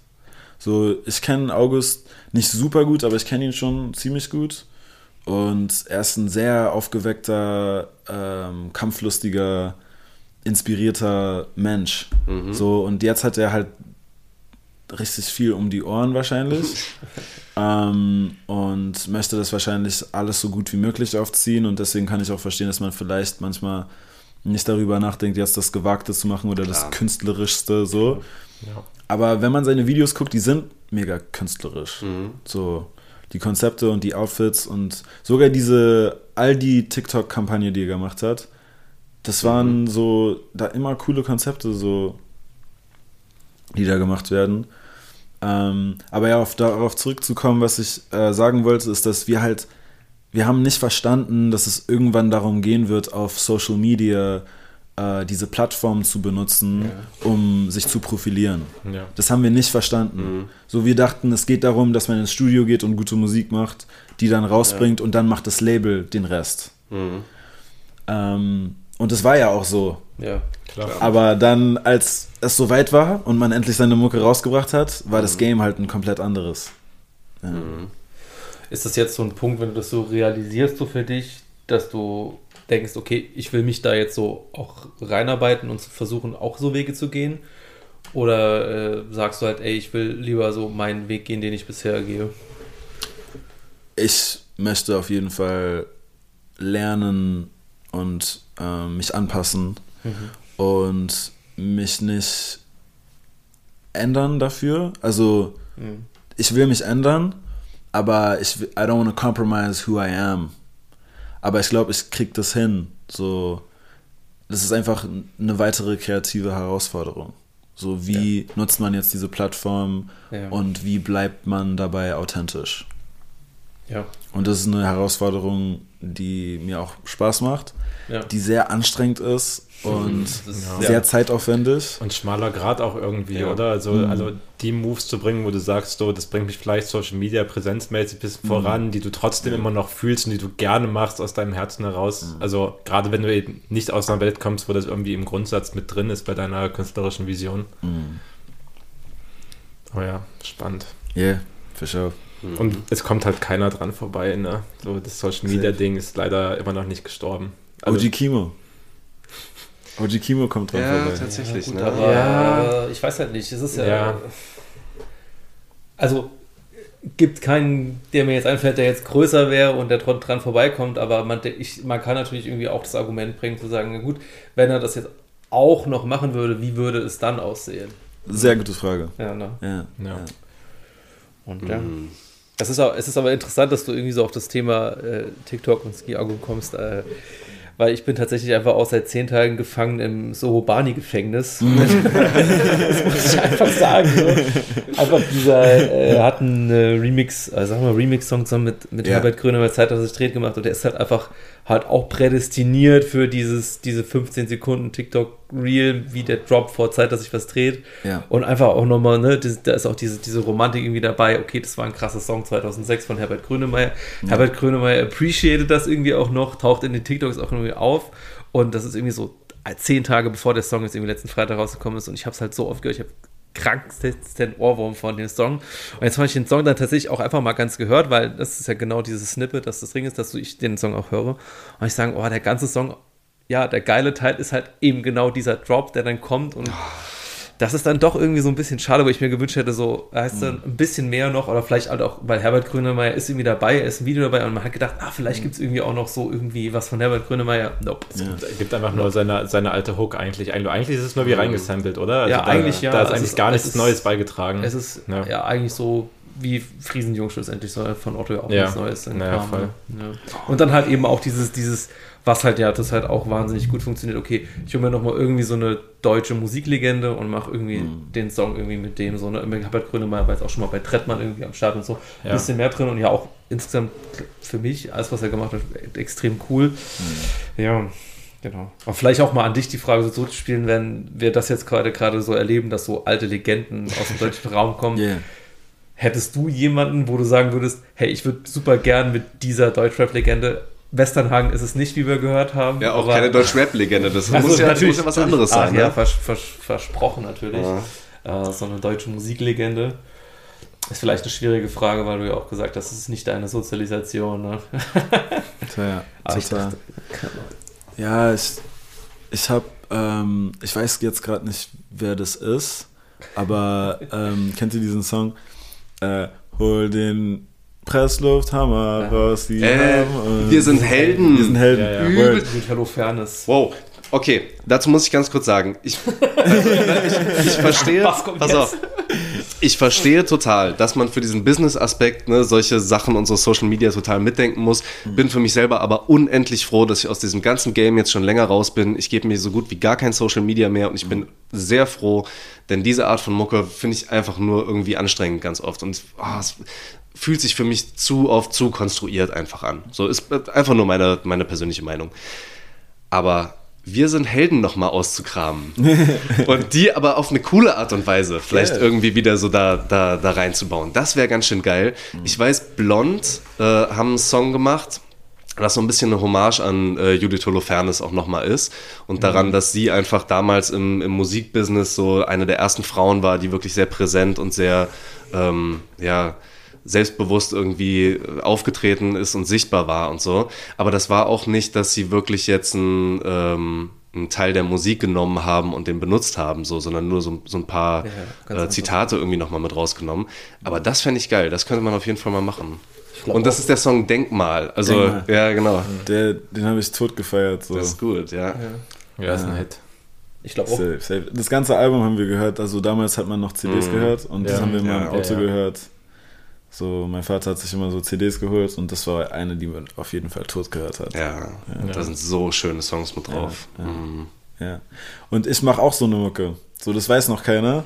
Weil, ja, ja, auf jeden Fall. Aber Okay. ich, ähm, ich bin auf jeden Fall dran, mich in, stark in die Gesangsrichtung zu entwickeln. Oh, das hört man, finde ich, aber auch auf dem Album schon so ein bisschen raus hier und Ja, da, ne? verstehe, verstehe. Aber es wird viel mehr. Also ich werde immer, bei meinen neuen Sachen werde ich versuchen, immer mehr zu singen. Mhm. damit ich, wenn ich 35 bin, so nicht mehr rappen muss.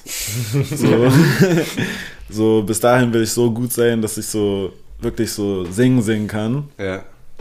Ähm, weil ich habe auf jeden Fall ein gutes Händchen für Melodien und so eine Sachen und ich schreibe sehr gerne Hooks. So, ich habe auch für sehr viele Künstler schon Sachen geschrieben, so melodiöse Songs Ja, und auch Hooks in meinen Songs. Ich schreibe die eigentlich immer selber, ja. auch wenn ich sie nicht selber singe. Ähm, ja, aber auf jeden Fall so so eine Records, so wie äh, Denkmal, so, das ist so Songs, die so simpel klingen, aber das ist richtig schwierig. Ja, total. So. Und das ist gerade mein Ding, dass ich versuche, das zu knacken. Weil Rappen, so, ich glaube, ich bin da beim zu, ziemlich guten Level so. Aber damit es spannend bleibt, braucht man immer so eine neue Mission. Mhm. So sehe ich das auf jeden Fall. Und ja, rappen kann ich immer so, aber das ist so mein Ding, wo ich jetzt mir so denke, da will ich jetzt genauso gut werden. Mhm. Damit ich es vielleicht eines Tages den Anderson Park machen kann. Das wäre Uh. das wär wild. Gold. Dann brauchst du Oder aber auch noch Schlagzeug. Mars. Dann brauchst Ja. du noch Schlagzeugtraining Okay, auch das, noch, oder? das, das kriege ich vielleicht nicht mehr hin. Aber ja, dass ich diese, dieses Instrument hier Mhm. Ja. ähm, in meinen Vocal Cords äh, wirklich trainiere, weil es einfach ein Muskel, den man trainieren kann. ja. Right. Ja, aber ich Ja. gehe auch, ich gehe auch voll mit mit dem, was du meintest, Torben. Man hat es auf dem Album auch einfach schon rausgeholt. Also für mich Ja. ist Jahreszeiten mit Abstand der größte Hit, wenn man so will, oder der, der mir, also einfach der Ohrwurm des Albums, einfach so, wenn man so möchte. Und ich weiß, du singst die Hook quasi da nicht direkt drauf, aber auch bei der, beim Pre-Listening, was du gemacht hast, hast du natürlich auch die Hook mitgesungen und so weiter. Und dieses melodische Element, dieses auch in eine R&B-Richtung gehende Element, steht ja eigentlich deiner Mucke komplett. Deswegen, ich sag mal so, es wäre eine schöne Weiterentwicklung auf jeden Fall, jeden. wenn das passiert. Und was mich in dem Zuge auch noch interessiert hat, auch weil wir jetzt halt gerade bei dieser Remix-Kultur auch so heftig waren und es ja ganz anders abgeht, wir haben noch recht wenig auch darüber gesprochen, warum du über, überhaupt so HTN gewählt hast und was dich eigentlich an dieser Art von Beats so fasziniert, weil es ja auch schon sehr low-key ist und sehr in diese Experimental Hip-Hop-Richtung, wo einfach auch äh, krass instrumental gesampelt wird. Und es würde mich schon interessieren, was für dich den Reiz daran ausmacht, diese Art von Beat zu picken, wo du, finde ich, auch auf dem, auf dem Randalbum ganz viel selber mit der Stimme noch machen musst, um irgendwie eine Intensität vorzugeben und so weiter, weil diese Beats halt sehr übers Arrangement gehen, aber die pumpen dich jetzt nicht nach vorne, die catchen dein Ohr nicht, sondern du musst eher genau hinhören, eigentlich, wenn du die geilen Elemente daraus rausfinden möchtest. Facts. Ich glaube, es war so ein bisschen, dass keiner anders, keiner anderer das macht. Oder kaum ein anderer das macht.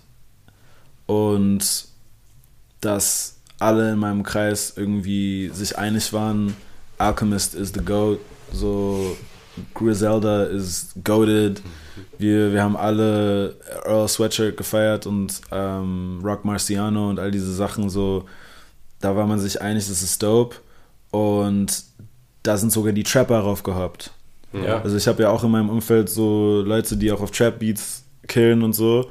Und ich versuche schon seit Jahren irgendwie einen gescheiten Übergang zu finden in diese Welt.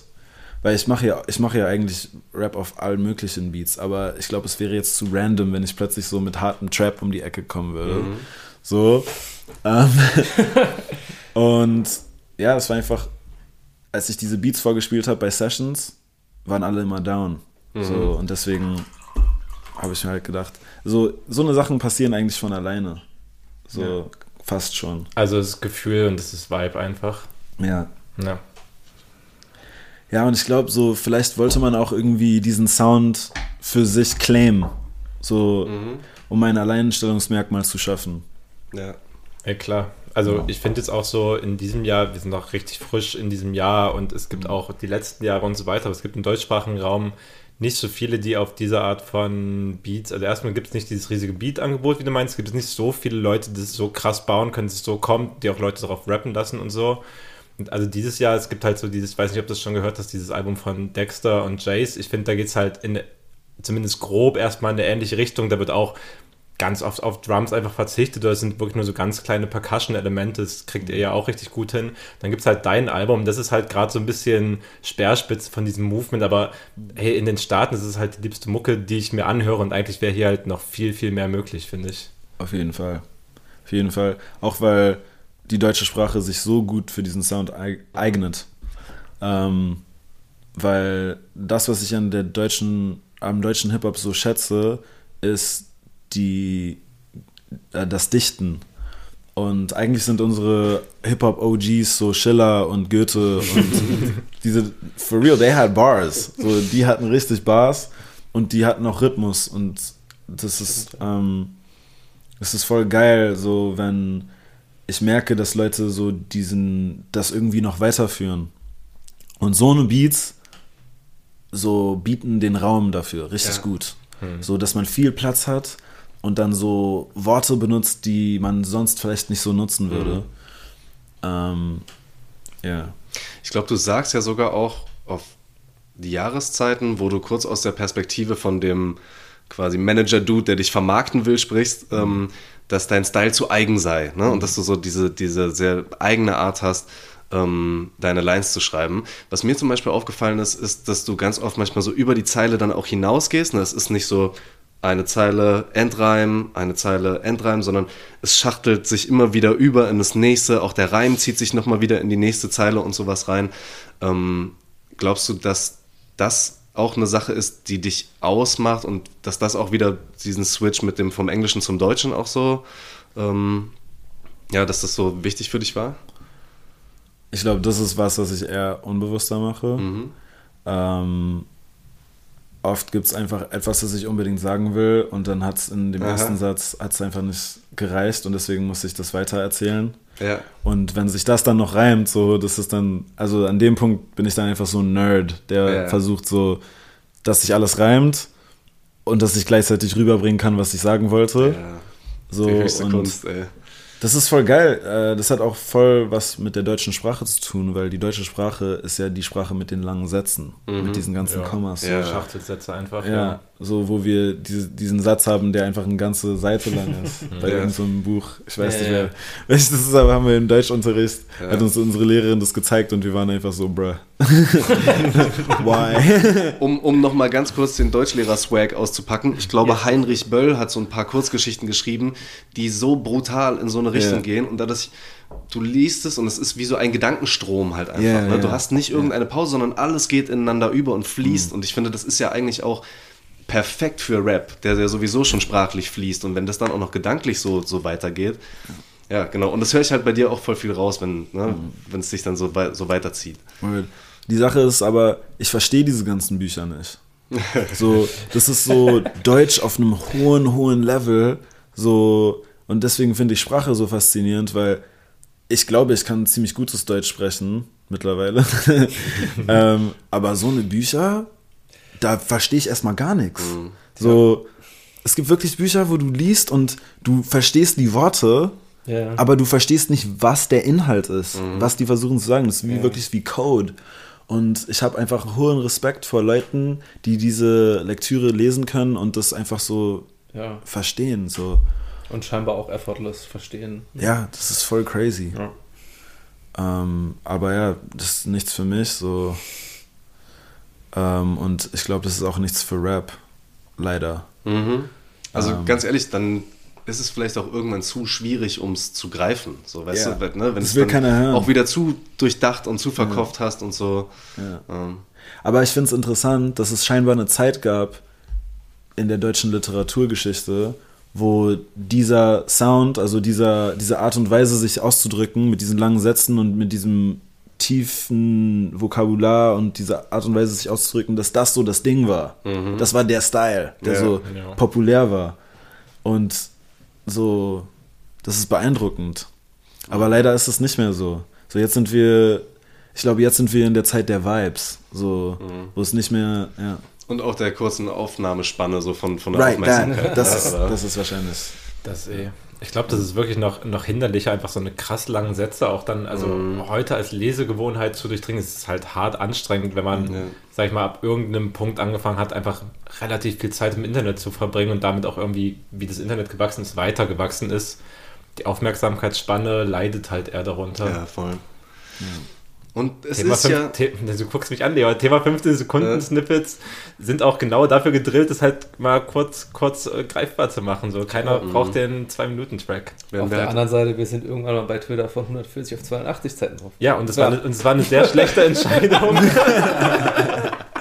ich möchte eigentlich wirklich 140 Zeichen-Tweets zurück. Ach ja. Naja. Wie lange sind wir schon unterwegs? Ja, wir sind Echt so äh, anderth auch- anderthalb Stunden unterwegs. Das Mann, einfach Einfach zu spannend. Wir, wir wollen ja eigentlich auch noch so ein bisschen in unseren Bereich kommen, wo wir noch über die Mucke reden, die rausgekommen ist. Vielleicht hast du ein bisschen auch reingehört in die, in die Sachen, die wir so auf die Vorbereitungsplaylist gepackt haben. Ich würde aber voll gern noch über einen Punkt mit dir quatschen. ähm, ich hatte nämlich nochmal auch in dem Interview, was du mit äh, David schon vor drei Jahren ungefähr, glaube ich, geführt hast oder so, oder vor zweieinhalb oder so, ähm, hattet ihr auch nochmal drüber gesprochen, was zum Beispiel Weed, und da haben wir ja vorhin auch manchmal schon ein bisschen drüber gesprochen, oder, oder Rausch an sich für einen Einfluss auf den kreativen Prozess hat. Und du hast da zum Beispiel auch über den Song Weed-Entzug vom Album Asche äh, damals gesagt, es ist, du, du würdest jedem empfehlen, der regelmäßig auch raucht, manchmal so eine Drei-Monats-Phase so mal wieder aufzuhören. Und dann hast du dieses großartige Beispiel gebracht von Dragon Ball, wo die die ganze Zeit mit den schweren Gewichten und den Schildkrötenpanzern trainieren und dann plötzlich legen sie sie ab und eine Freiheit kommt und sowas alles. Ähm, ich würde voll gerne wissen von dir, wie war das jetzt auch im Prozess von dem Album? Hast du auch zum Beispiel über Pandemie und so, ne, wo viele Leute mehr auch nochmal wieder in Rausch und dadurch auch manchmal Verdrängung reingegangen sind, hast du das trotzdem für dich immer wieder geschafft, da auch so, so Phasen reinzupacken, wo du den Schildkrötenpanzer mal wieder so, so abgeworfen hast und so? Immer mal wieder, ja. Ja. Ich glaube, ich habe es auf jeden Fall immer mal wieder geschafft, so eine Pause zu machen. Ich glaube, dass ich noch nie ein ernstes Problem hatte. Mhm. Und deswegen bin ich auch stolz auf mich, dass ich trotzdem irgendwie immer gemerkt habe, hm, vielleicht sollte ich jetzt mal eine Pause machen. So wirklich einfach willkürlich. Ja. Nie irgendwie aus einem bestimmten Grund. So mache ich es auch mit Alkohol. So manchmal denke ich mir einfach so, hm, vielleicht mache ich jetzt mal eine Pause. So, Ja. vielleicht trinke ich jetzt erstmal ein paar Monate nicht. Und dann fange ich auch wieder an. So, ähm, mit Weed ist es aber tatsächlich so, ich habe jetzt zwei Jahre lang nicht gekifft. Mhm. So, okay, so, so vielleicht dreimal Ja. in einem Jahr, so in einer Situation, wo es sich so wirklich Ja. richtig anfühlt. Aber dann ist es so wirklich so wie ein Event. So nicht dieses so, yeah, we smoke weed every day. So, nee, Mhm. Ja. das, nicht, das nicht mehr so. Weil das, ja, das geht einfach so hart auf die Psyche auch. Ja, voll. Ähm, und jetzt, wo ich so richtig wenig Gras rauche, geht es mir so viel besser. Voll schön. Ja. Ähm, Es hat aber trotzdem noch einen großen Stellenwert auch auf dem Album immer wieder gehabt. Ne? Also es kommt auch immer mal wieder in Lines auch drin vor. auch, also Ja. ich bin Weed auch sehr dankbar. Mhm. So, ich möchte dabei immer vorsichtig sein, wenn ich ähm, das wenn ich das Positive daran anspreche, weil ich möchte es nicht glorifizieren. Ja. Ähm, und ich bin mir sicher, dass wenn ich nicht in einem solchen jungen Alter angefangen hätte zu kiffen, ähm, das wäre wahrscheinlich gut gewesen. Mhm. Weil in, in diesem jungen Alter entwickelt sich dein Gehirn immer noch. Ja. Und das ist halt Chemie, mit der du da spielst. Äh, Chemikalien, die sich auf deinem wachsenden Gehirn auswirken. Und ich meine, mir geht's gut so. Ist jetzt nicht das Ende der Welt. Man weiß auch gar nicht, so, vielleicht hat es auch einen positiven Effekt gehabt. Man weiß es nicht. Mhm. Aber ich möchte da eigentlich erstmal sagen, so, lass lieber die Finger davon. Ja. Und versuch so diese Sache, die dir das Weed gibt, versuch das zu verstehen, was das ist. Mhm. So, weil bei uns war das immer so, wir haben nie darüber nachgedacht. Wir haben einfach gekifft, weil es dieses Gemeinschaftsding war und weil dieser Rausch dann kam und man war dann da drin und man war gemeinsam und so voll am Rumblödeln und so. Aber wir haben nie reflektiert, so, why are we actually fucking doing this shit? So. Ja. Ja, aber ja, das ist auch Teil der Jugend, man reflektiert Ja, ja. nicht. So, das macht man erst dann, wenn man ein alter. Wenn man es überhaupt ist. macht, das Ja. ist auch wichtig. Ja. Du hast von, von den OGs erzählt, ne? die 20 Jahre das Smoke Weed Every Day durchziehen Okay, und dann Ja, siehst du vielleicht auch manchmal, ne? was, was dann passiert oder ja, wie es ausbremst, wie es sich auf die Psyche auswirkt. Ja. ja. Ja. Ich bin auch sehr froh. Ich habe jetzt äh, dieses Jahr ziemlich gut abstinent bisher hinbekommen, weil ich keinen guten Umgang auf jeden Fall letztes Jahr auch damit hatte. Und ich merke so sehr, wie auch diverse so Depressionsansätze davon so viel weniger dann beeinflusst sind, ne? wie, wie viel weniger das reinkickt. Weil es halt einfach, ne, auch schon wie du sagst, es gibt irgendwie was, aber es nimmt auch extrem viel. Und überhaupt diese Kosten-Nutzen-Rechnung so ein bisschen auch mal aufzumachen, so muss man auch erstmal so an diesen Punkt kommen. Ja. Ja. Für sure. Und das ist auch eine Art und Weise zu konsumieren. Ja, Drogen generell. Ja, na klar. So, once in a blue moon.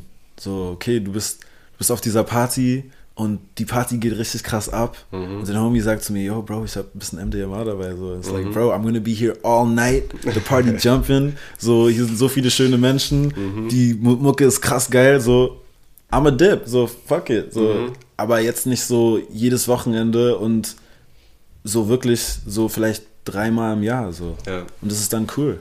So, und Und was für ein Blessing, wenn man dann halt auch so die, die Stärke hat, das so dosieren zu können. Ja. Und es gibt aber halt auch echt so viele Leute ne, und genug Leute, die dann nicht die Stärke haben, das zu Ja. kontrollieren und einfach so sehr dann ähm, ja, das, was es ihnen gibt, brauchen. So. Ja. Das ist ein riesiges Problem. Ich habe es auch schon so oft schief gehen sehen. Und deswegen, weißt du, schäme ich mich schon fast, dass ich hier erzähle, so, dass ich manchmal MDMA nehme, weil ich möchte eigentlich gar nicht, dass jemand das hört und sich denkt, oh, okay, I'm gonna try it too now. So, Bro, shit is dangerous. So, Ja. und ich habe so viele Homies, ähm, wo es mir wirklich das Herz zerbricht, wo ich sagen muss, die waren nie wieder die gleichen, nachdem Ja. sie so dieses eine Jahr so auf ihren Binge-Shit waren, Ja. wo sie so immer im Club waren und full of Cooks und Keter und was auch immer und die waren danach nie wieder die gleichen. So. Ja. Und natürlich gibt es so den einen oder anderen, den man als Beispiel nennen kann, die es dann trotzdem geschafft haben, die dann trotzdem erfolgreich waren oder was auch immer, aber das Ja. sind halt die Ausnahmen. So und an die sollte man sich nicht richten als Beispiel. Total. So. Ja. Das sind dann die Leute, die dann halt präsent sind und das. ja. Genau, so. Mhm. die sind dann halt groß, weißt du? Vielleicht nochmal ganz kurze Frage so in die Runde. Ähm, wenn ihr merkt, dass Leute in eurem Umfeld da vielleicht dann so einen so einen Umgang mit haben, wo sie eigentlich nur noch vor sich selbst flüchten, ne, da zu krass reingehen und eigentlich schon, du merkst schon, wow, das tut dir jetzt wahrscheinlich eigentlich nicht mehr gut. Habt ihr eine Idee, wie man diese Menschen auf eine Art und Weise ansprechen kann, wie man ihnen Hilfe anbieten kann, ohne dass es aber halt so, weil, ne, du musst im Endeffekt ja die, die Entscheidung für dich selber treffen. Wie viel konsumierst du jetzt? Aber wie kann man gut da sein für jemanden, der vielleicht in so eine, in so eine Richtung geht? Habt ihr da Erfahrungen vielleicht irgendwie gemacht? Oder? Bro, that shit is hard. Mhm. That shit is really hard. Ich finde die Frage auch unglaublich. beantworten. ja. So eine ganz kurze Frage nochmal nebenbei gestellt. Ich würde die vielleicht einfach an dich zurückgeben, weil wenn das vielleicht einer sich darüber viele Gedanken gemacht hat, dann denke ich mir doch eher Das glaube ich halt auch. Ich wollte trotzdem von euch gerne. noch- ja, das können wir vielleicht. Also ich kann sagen, so ich habe auf jeden Fall viele so eine Situationen in meinem Leben gehabt, Mhm. aber ich kann nicht behaupten, dass ich da erfolgreich gewesen bin. Mhm. Also ich versuche für meine Homies da zu sein und einen positiven ähm, ja, Einfluss, Einfluss zu sein. Ja. Ähm, aber wenn man eng mit Leuten ist und wenn man miteinander aufgewachsen ist, dann kann es sehr oft so sein, dass vielleicht die Leute eben deswegen nicht auf dich hören wollen. Mhm. Weil man misst sich auch an den Leuten, mit denen man aufgewachsen ist. Mhm. So, dann ist es so, okay, wir waren 15, jetzt sind wir 25, wo bist du, wo bin ich? So weißt du?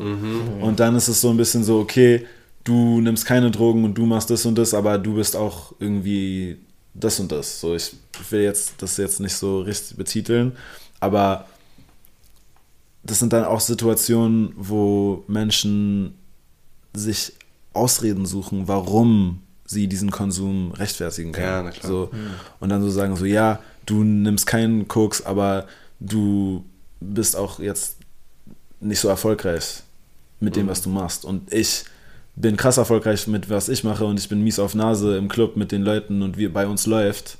So, aber Bro, vielleicht ist es in ein, zwei Jahren nicht mehr so. Mhm. Und Ja. dann hast du halt ein ernstes äh, Addiction-Problem. Ja. Und okay, ich bin nicht der Erfolgreichste, aber mir geht's geistig richtig gut und ich Ja. bin gesund. So und ich habe Freunde, die mich lieben und ein Leben, das mich erfüllt.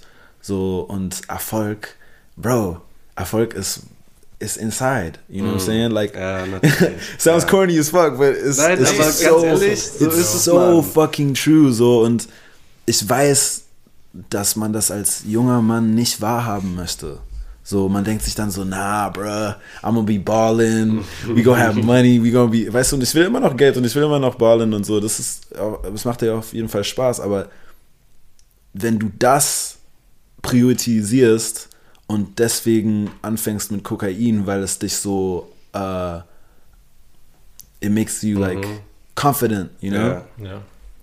Und du das dann immer wieder brauchst, damit du bei diesen Events immer wieder dieser Typ sein kannst, Ja. weißt du, oder bei Sessions oder was auch immer. Uff.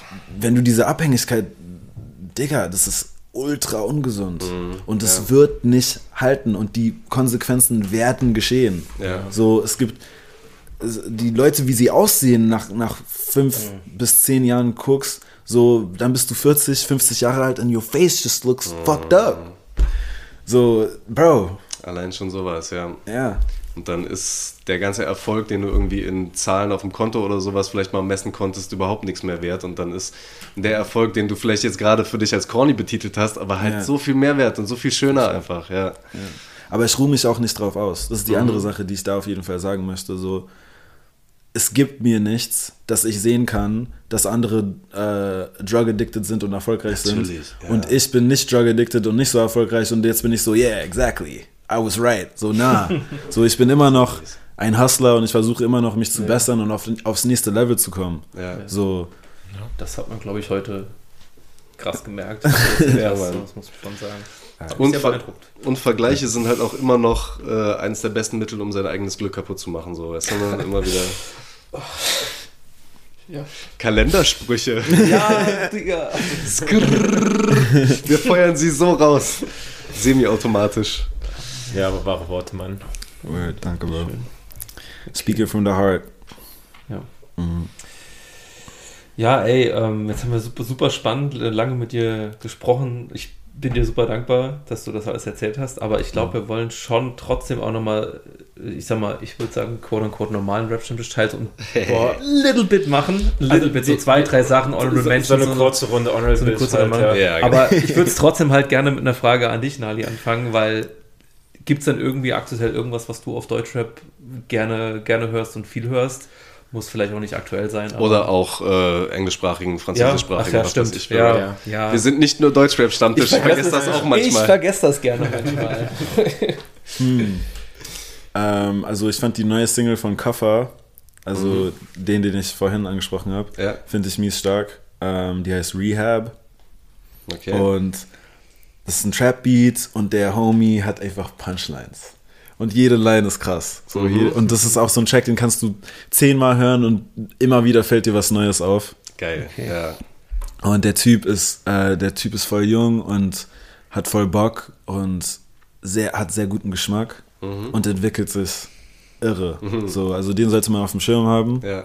Das ist sowieso immer geil, wenn du so KünstlerInnen irgendwie so in ihrer Entwicklung verfolgen kannst Ja. und siehst dann so plötzlich, wow, und plötzlich nochmal in so eine Richtung gegangen und das ausprobiert und jetzt hört sich auf einmal so an. Cool, okay.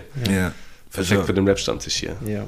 Oh, Ich mache ich mach natürlich alle, alle Songs wieder auf unsere Rap-Stammtisch-Playlist und Ja. ich äh, werde es mir auch rausnehmen, deine englischsprachigen Sachen, vielleicht ein, zwei Sachen drauf zu machen, Ja. die mal rauszudingen. Bin sehr gespannt drauf. Gibt es irgendwas, irgendeinen Song, den du noch am meisten von damals feierst, äh, den du gerne drauf hättest am liebsten? Ja. Uff. Ähm, oh, da muss ich jetzt überlegen. Also ich glaube, so, das ist einerseits mein Lieblingssong und andererseits auch der cringigste Song. So, der heißt Holiday Inn. Und der ist so ein bisschen so, da habe ich so meinen mein Frust so ausgedrückt.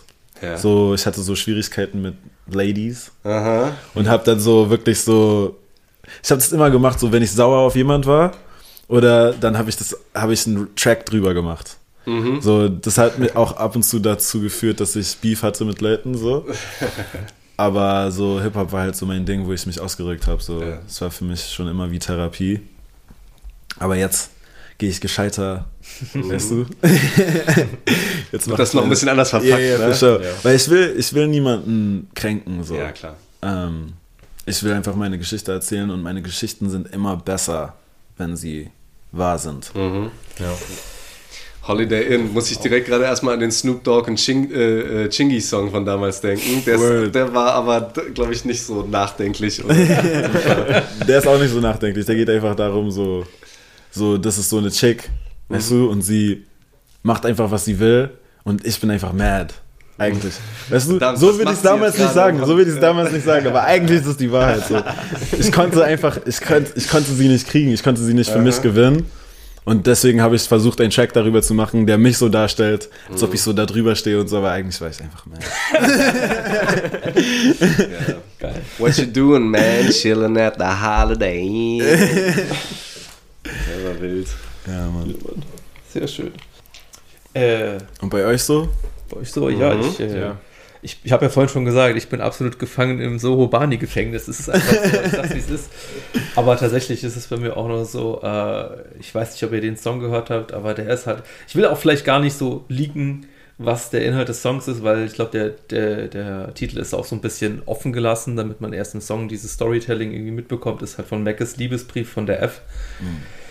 Der hat mich auch schon so mies gehittet, so richtig in die Magengrube rein, weil, ja, ich, ich sage einfach mal so, ey, hört, hört euch den mal an und äh, ja, vielleicht äh, macht er auch was mit euch, wie wir so gerne sagen. Und dann tatsächlich auch nochmal äh, was englischsprachiges von mir, von Conway the Machine zusammen mit Joey Badass, äh, Vertino, hat mir tatsächlich, ja, ich weiß nicht, Was war da los? ja, weiß nicht. Fand einfach, fand einfach extrem geil, auch mit so ein bisschen Gitarrenriffs drin. Hab mich auch an so einen Joey Badass, so in der Zeit, wo ich in dem aller, allerliebsten Ja. 1999-Phase. Bro, da war er so krass. Der war so Übertrieben dieses, geil. Dieses Album ist insane. Ja. Ich habe das letztens wieder gehört und ich habe mir gesagt, so, what the fuck? Warum war der so crazy? So auch die Wortspiele und so und die Flows. Irgendwie, also er ist nicht mehr auf diesem Film, auf jeden Fall. Nicht mehr so Hat sich nicht mehr so angehört, ne, jetzt auf dem Song. Aber es war halt so irre für mich. Ich mache unsere Vorbereitungsplaylist auf, sehe, da ist dieser Song drin, bin so, ja, selbstverständlich hat David den reingehauen. Geil, mal wieder Joey Badass. Nice, Conway the Machine kommt auf jeden Fall von David, gucke drauf. Den hat Lero drauf gemacht. Was ist da passiert so? Aber auch, Guter ich Song habe mich einfach. so gefreut, wieder Joey Badass und ne, daran Ja, erinnert zu werden. Ich habe richtig Bock, da auch wieder reinzugehen. Ich glaube auch damals sind dieses, dieses äh, 1999 von Joey Badass, das kam ja auch so als Free-Mixtape raus, in so einer Zeit, wo es auch Streaming Ja. noch nicht so krass gab und so. Vielleicht ist einfach so dieses so, ohne irgendwie so einen Verwertungsdruck zu haben, was er danach vielleicht ein Album rausgebracht, wo alle gedacht haben, okay, der wird das neue Ding. Das war ja damals auch so. Da war ja auch so, Kendrick war irgendwie auch groß und dann war so Joey Badass, ja, der kommt jetzt, der kommt jetzt. Ja. Hat es irgendwie auch nie so richtig gereicht. Und ich glaube so, wenn du so einen Druck dir dann vielleicht auch machst, ich weiß nicht, wie es bei mir ist, aber ich könnte mir vorstellen, dass das vielleicht so ein Grund war, dass es sich nicht mehr so Ich weiß es einfach nicht. Ich weiß Schade. nicht, was da passiert ist. Ich glaube, Ja. es hat viel damit zu tun, dass sein Homie gestorben ist. Ja, Ähm, das stimmt, ja. Ja, ja, der, ja, der auch dem. Wie hieß der, wie hieß der Song, der, der also alle, alle krass gefeiert haben?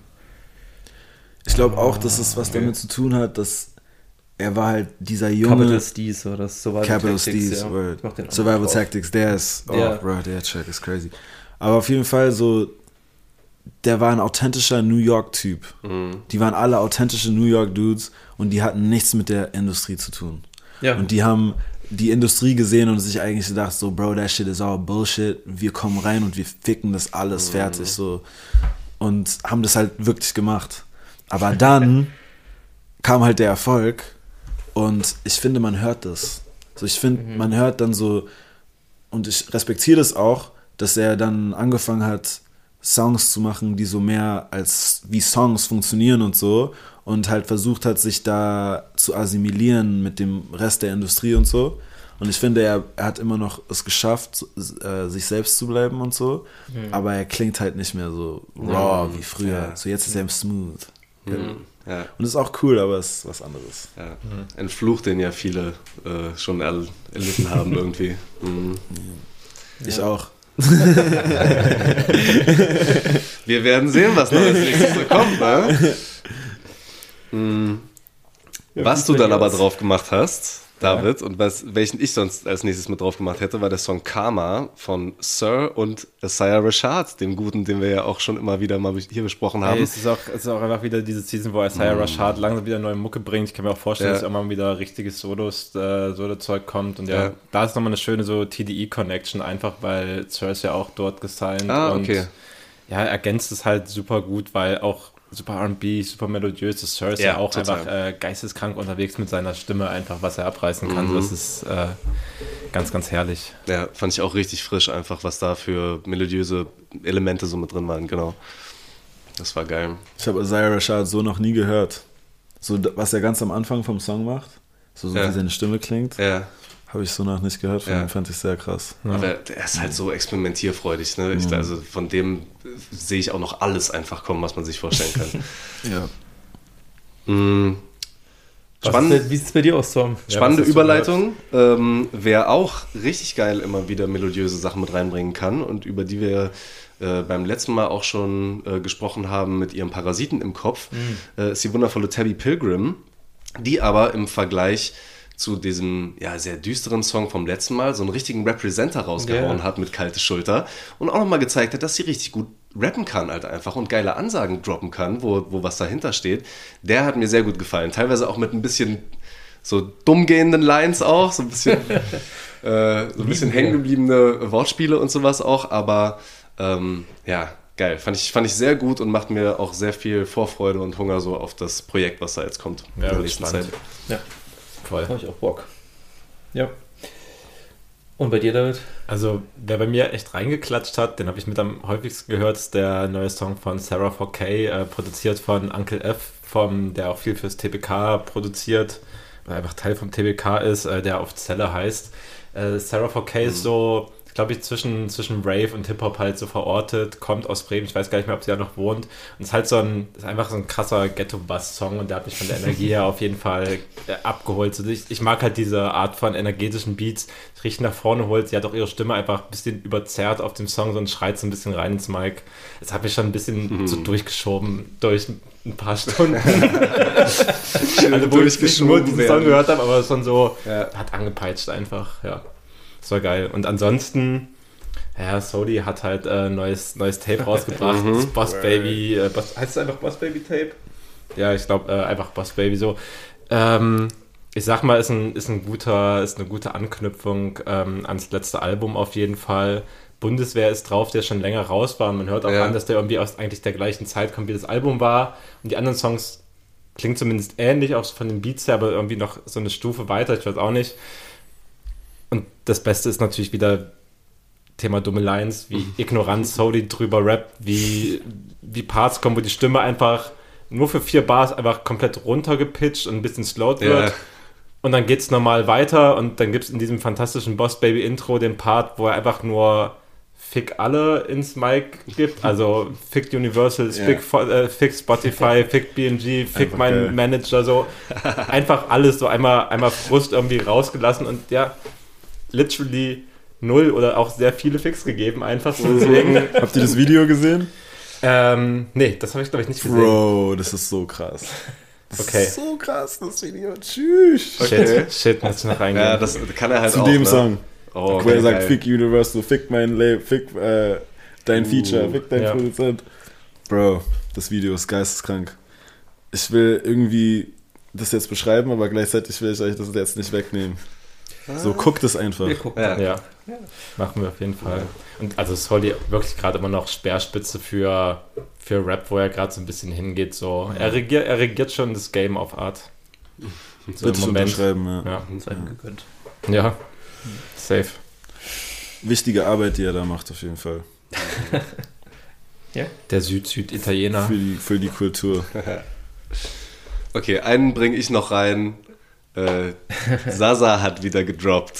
Ja, es ist zu heiß geworden und die gute Sasu Ah. äh, musste einmal fliehen, musste einmal schnell raus aus der Stadt, hat aber scheinbar über Handyaufnahme, also so jedenfalls wird es im Track dargestellt, äh, nochmal schnell einen kleinen Part rüber geschickt an ihren Produzenten und der hat da diesen Song äh, Sasu Nummer 13 ist es jetzt äh, ähm, äh, drauf gebastelt. Und das ist halt auch schon wieder einfach genau Sasu, wie ich sie liebe. Äh, großartig. Ja, ich, du sagst halt auch schon so Tabby Pilgrim so und du sagst jetzt so, so Sachen. Ich denke mir so, ich kann da einfach nur Ja sagen. Ich, halt, ich sehe es genauso, ne? Es ist einfach, Einfach geil. Muss man mal ein bisschen reingehen. ja, auf jeden Ja. Fall. Hast du äh, Sasu, bevor du vielleicht irgendwie über diese Playlist drüber geguckt hast, schon mal irgendwie auf dem Schirm? Hattest du von der schon mal was gehört? Nee. Ey, das Also, ne, falls du Bock nochmal auf so richtig realen Street-Rap und sowas hast, so richtig Ticker, Hustler-Rap und so, mit einfach brutal rohen Ansagen, geh da mal rein. So, Auch alle Tracks einfach nur durchnummeriert. Die haben alle, also es gibt so ein, zwei Feature-Songs, die einen Namen haben, ansonsten einfach nur Sasu und dann 1 bis 17 sind wir jetzt, glaube ich, irgendwie langsam. Interessant. Ähm, ja, extrem roh, extrem neu noch, so äh, Geil. super geil. Ja. Ja, gute Honorables auf jeden Fall. Habt ihr, habt ihr gut gepickt alle? Ey, Runden wir es damit äh, ab oder was? Ich glaube, Ja. damit, damit sind wir an den Punkt gekommen, wo wir sagen, herzlichen Dank, dass du dabei warst und dass du so viel geteilt hast über deine Mucke, äh, über die Prozesse, über dein Leben, deine Weisheiten. Es hat sehr viel Spaß gemacht, dich hier zu haben. Nadi. Dankeschön, es hat mir sehr viel Spaß gemacht. nice. Ich komme gerne wieder. Ja, Mann. Ja, ja, Mann. gern drauf zurück. Gibt es noch irgendwas Wichtiges, was wir noch vergessen haben, was du abschließend noch sagen willst? Mein nächstes Projekt wird Trappist. Uh, Okay. yes, sir. Ansagen. Ja, ja. Geil. Oh, und dann habe ich noch quasi zum, zum Abschluss eine kleine. Pass auf, pass Aber auf, warte noch kurz. pass auf, pass auf.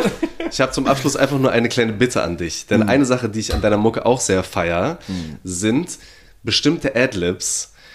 Denn auch du scheinst es sehr gerne zu machen, dass du die Schusswaffengeräusche mit dem Mund nachmachst. Und normalerweise ist es immer so ein bisschen mein Part, dass ich eine Folge beende mit einem sauberen Skrrrt oder einem Tu oder sowas. Und wenn du Bock hast, dann hättest du jetzt die Ehre, diese Folge zu beenden mit einem sauberen. Safe. piu, piu. Nice. Fantastisch. Geil. Das sind die Laserguns, die in Wilmersdorf geschossen werden, ne? Ja, You know about that, yeah, yeah. stark.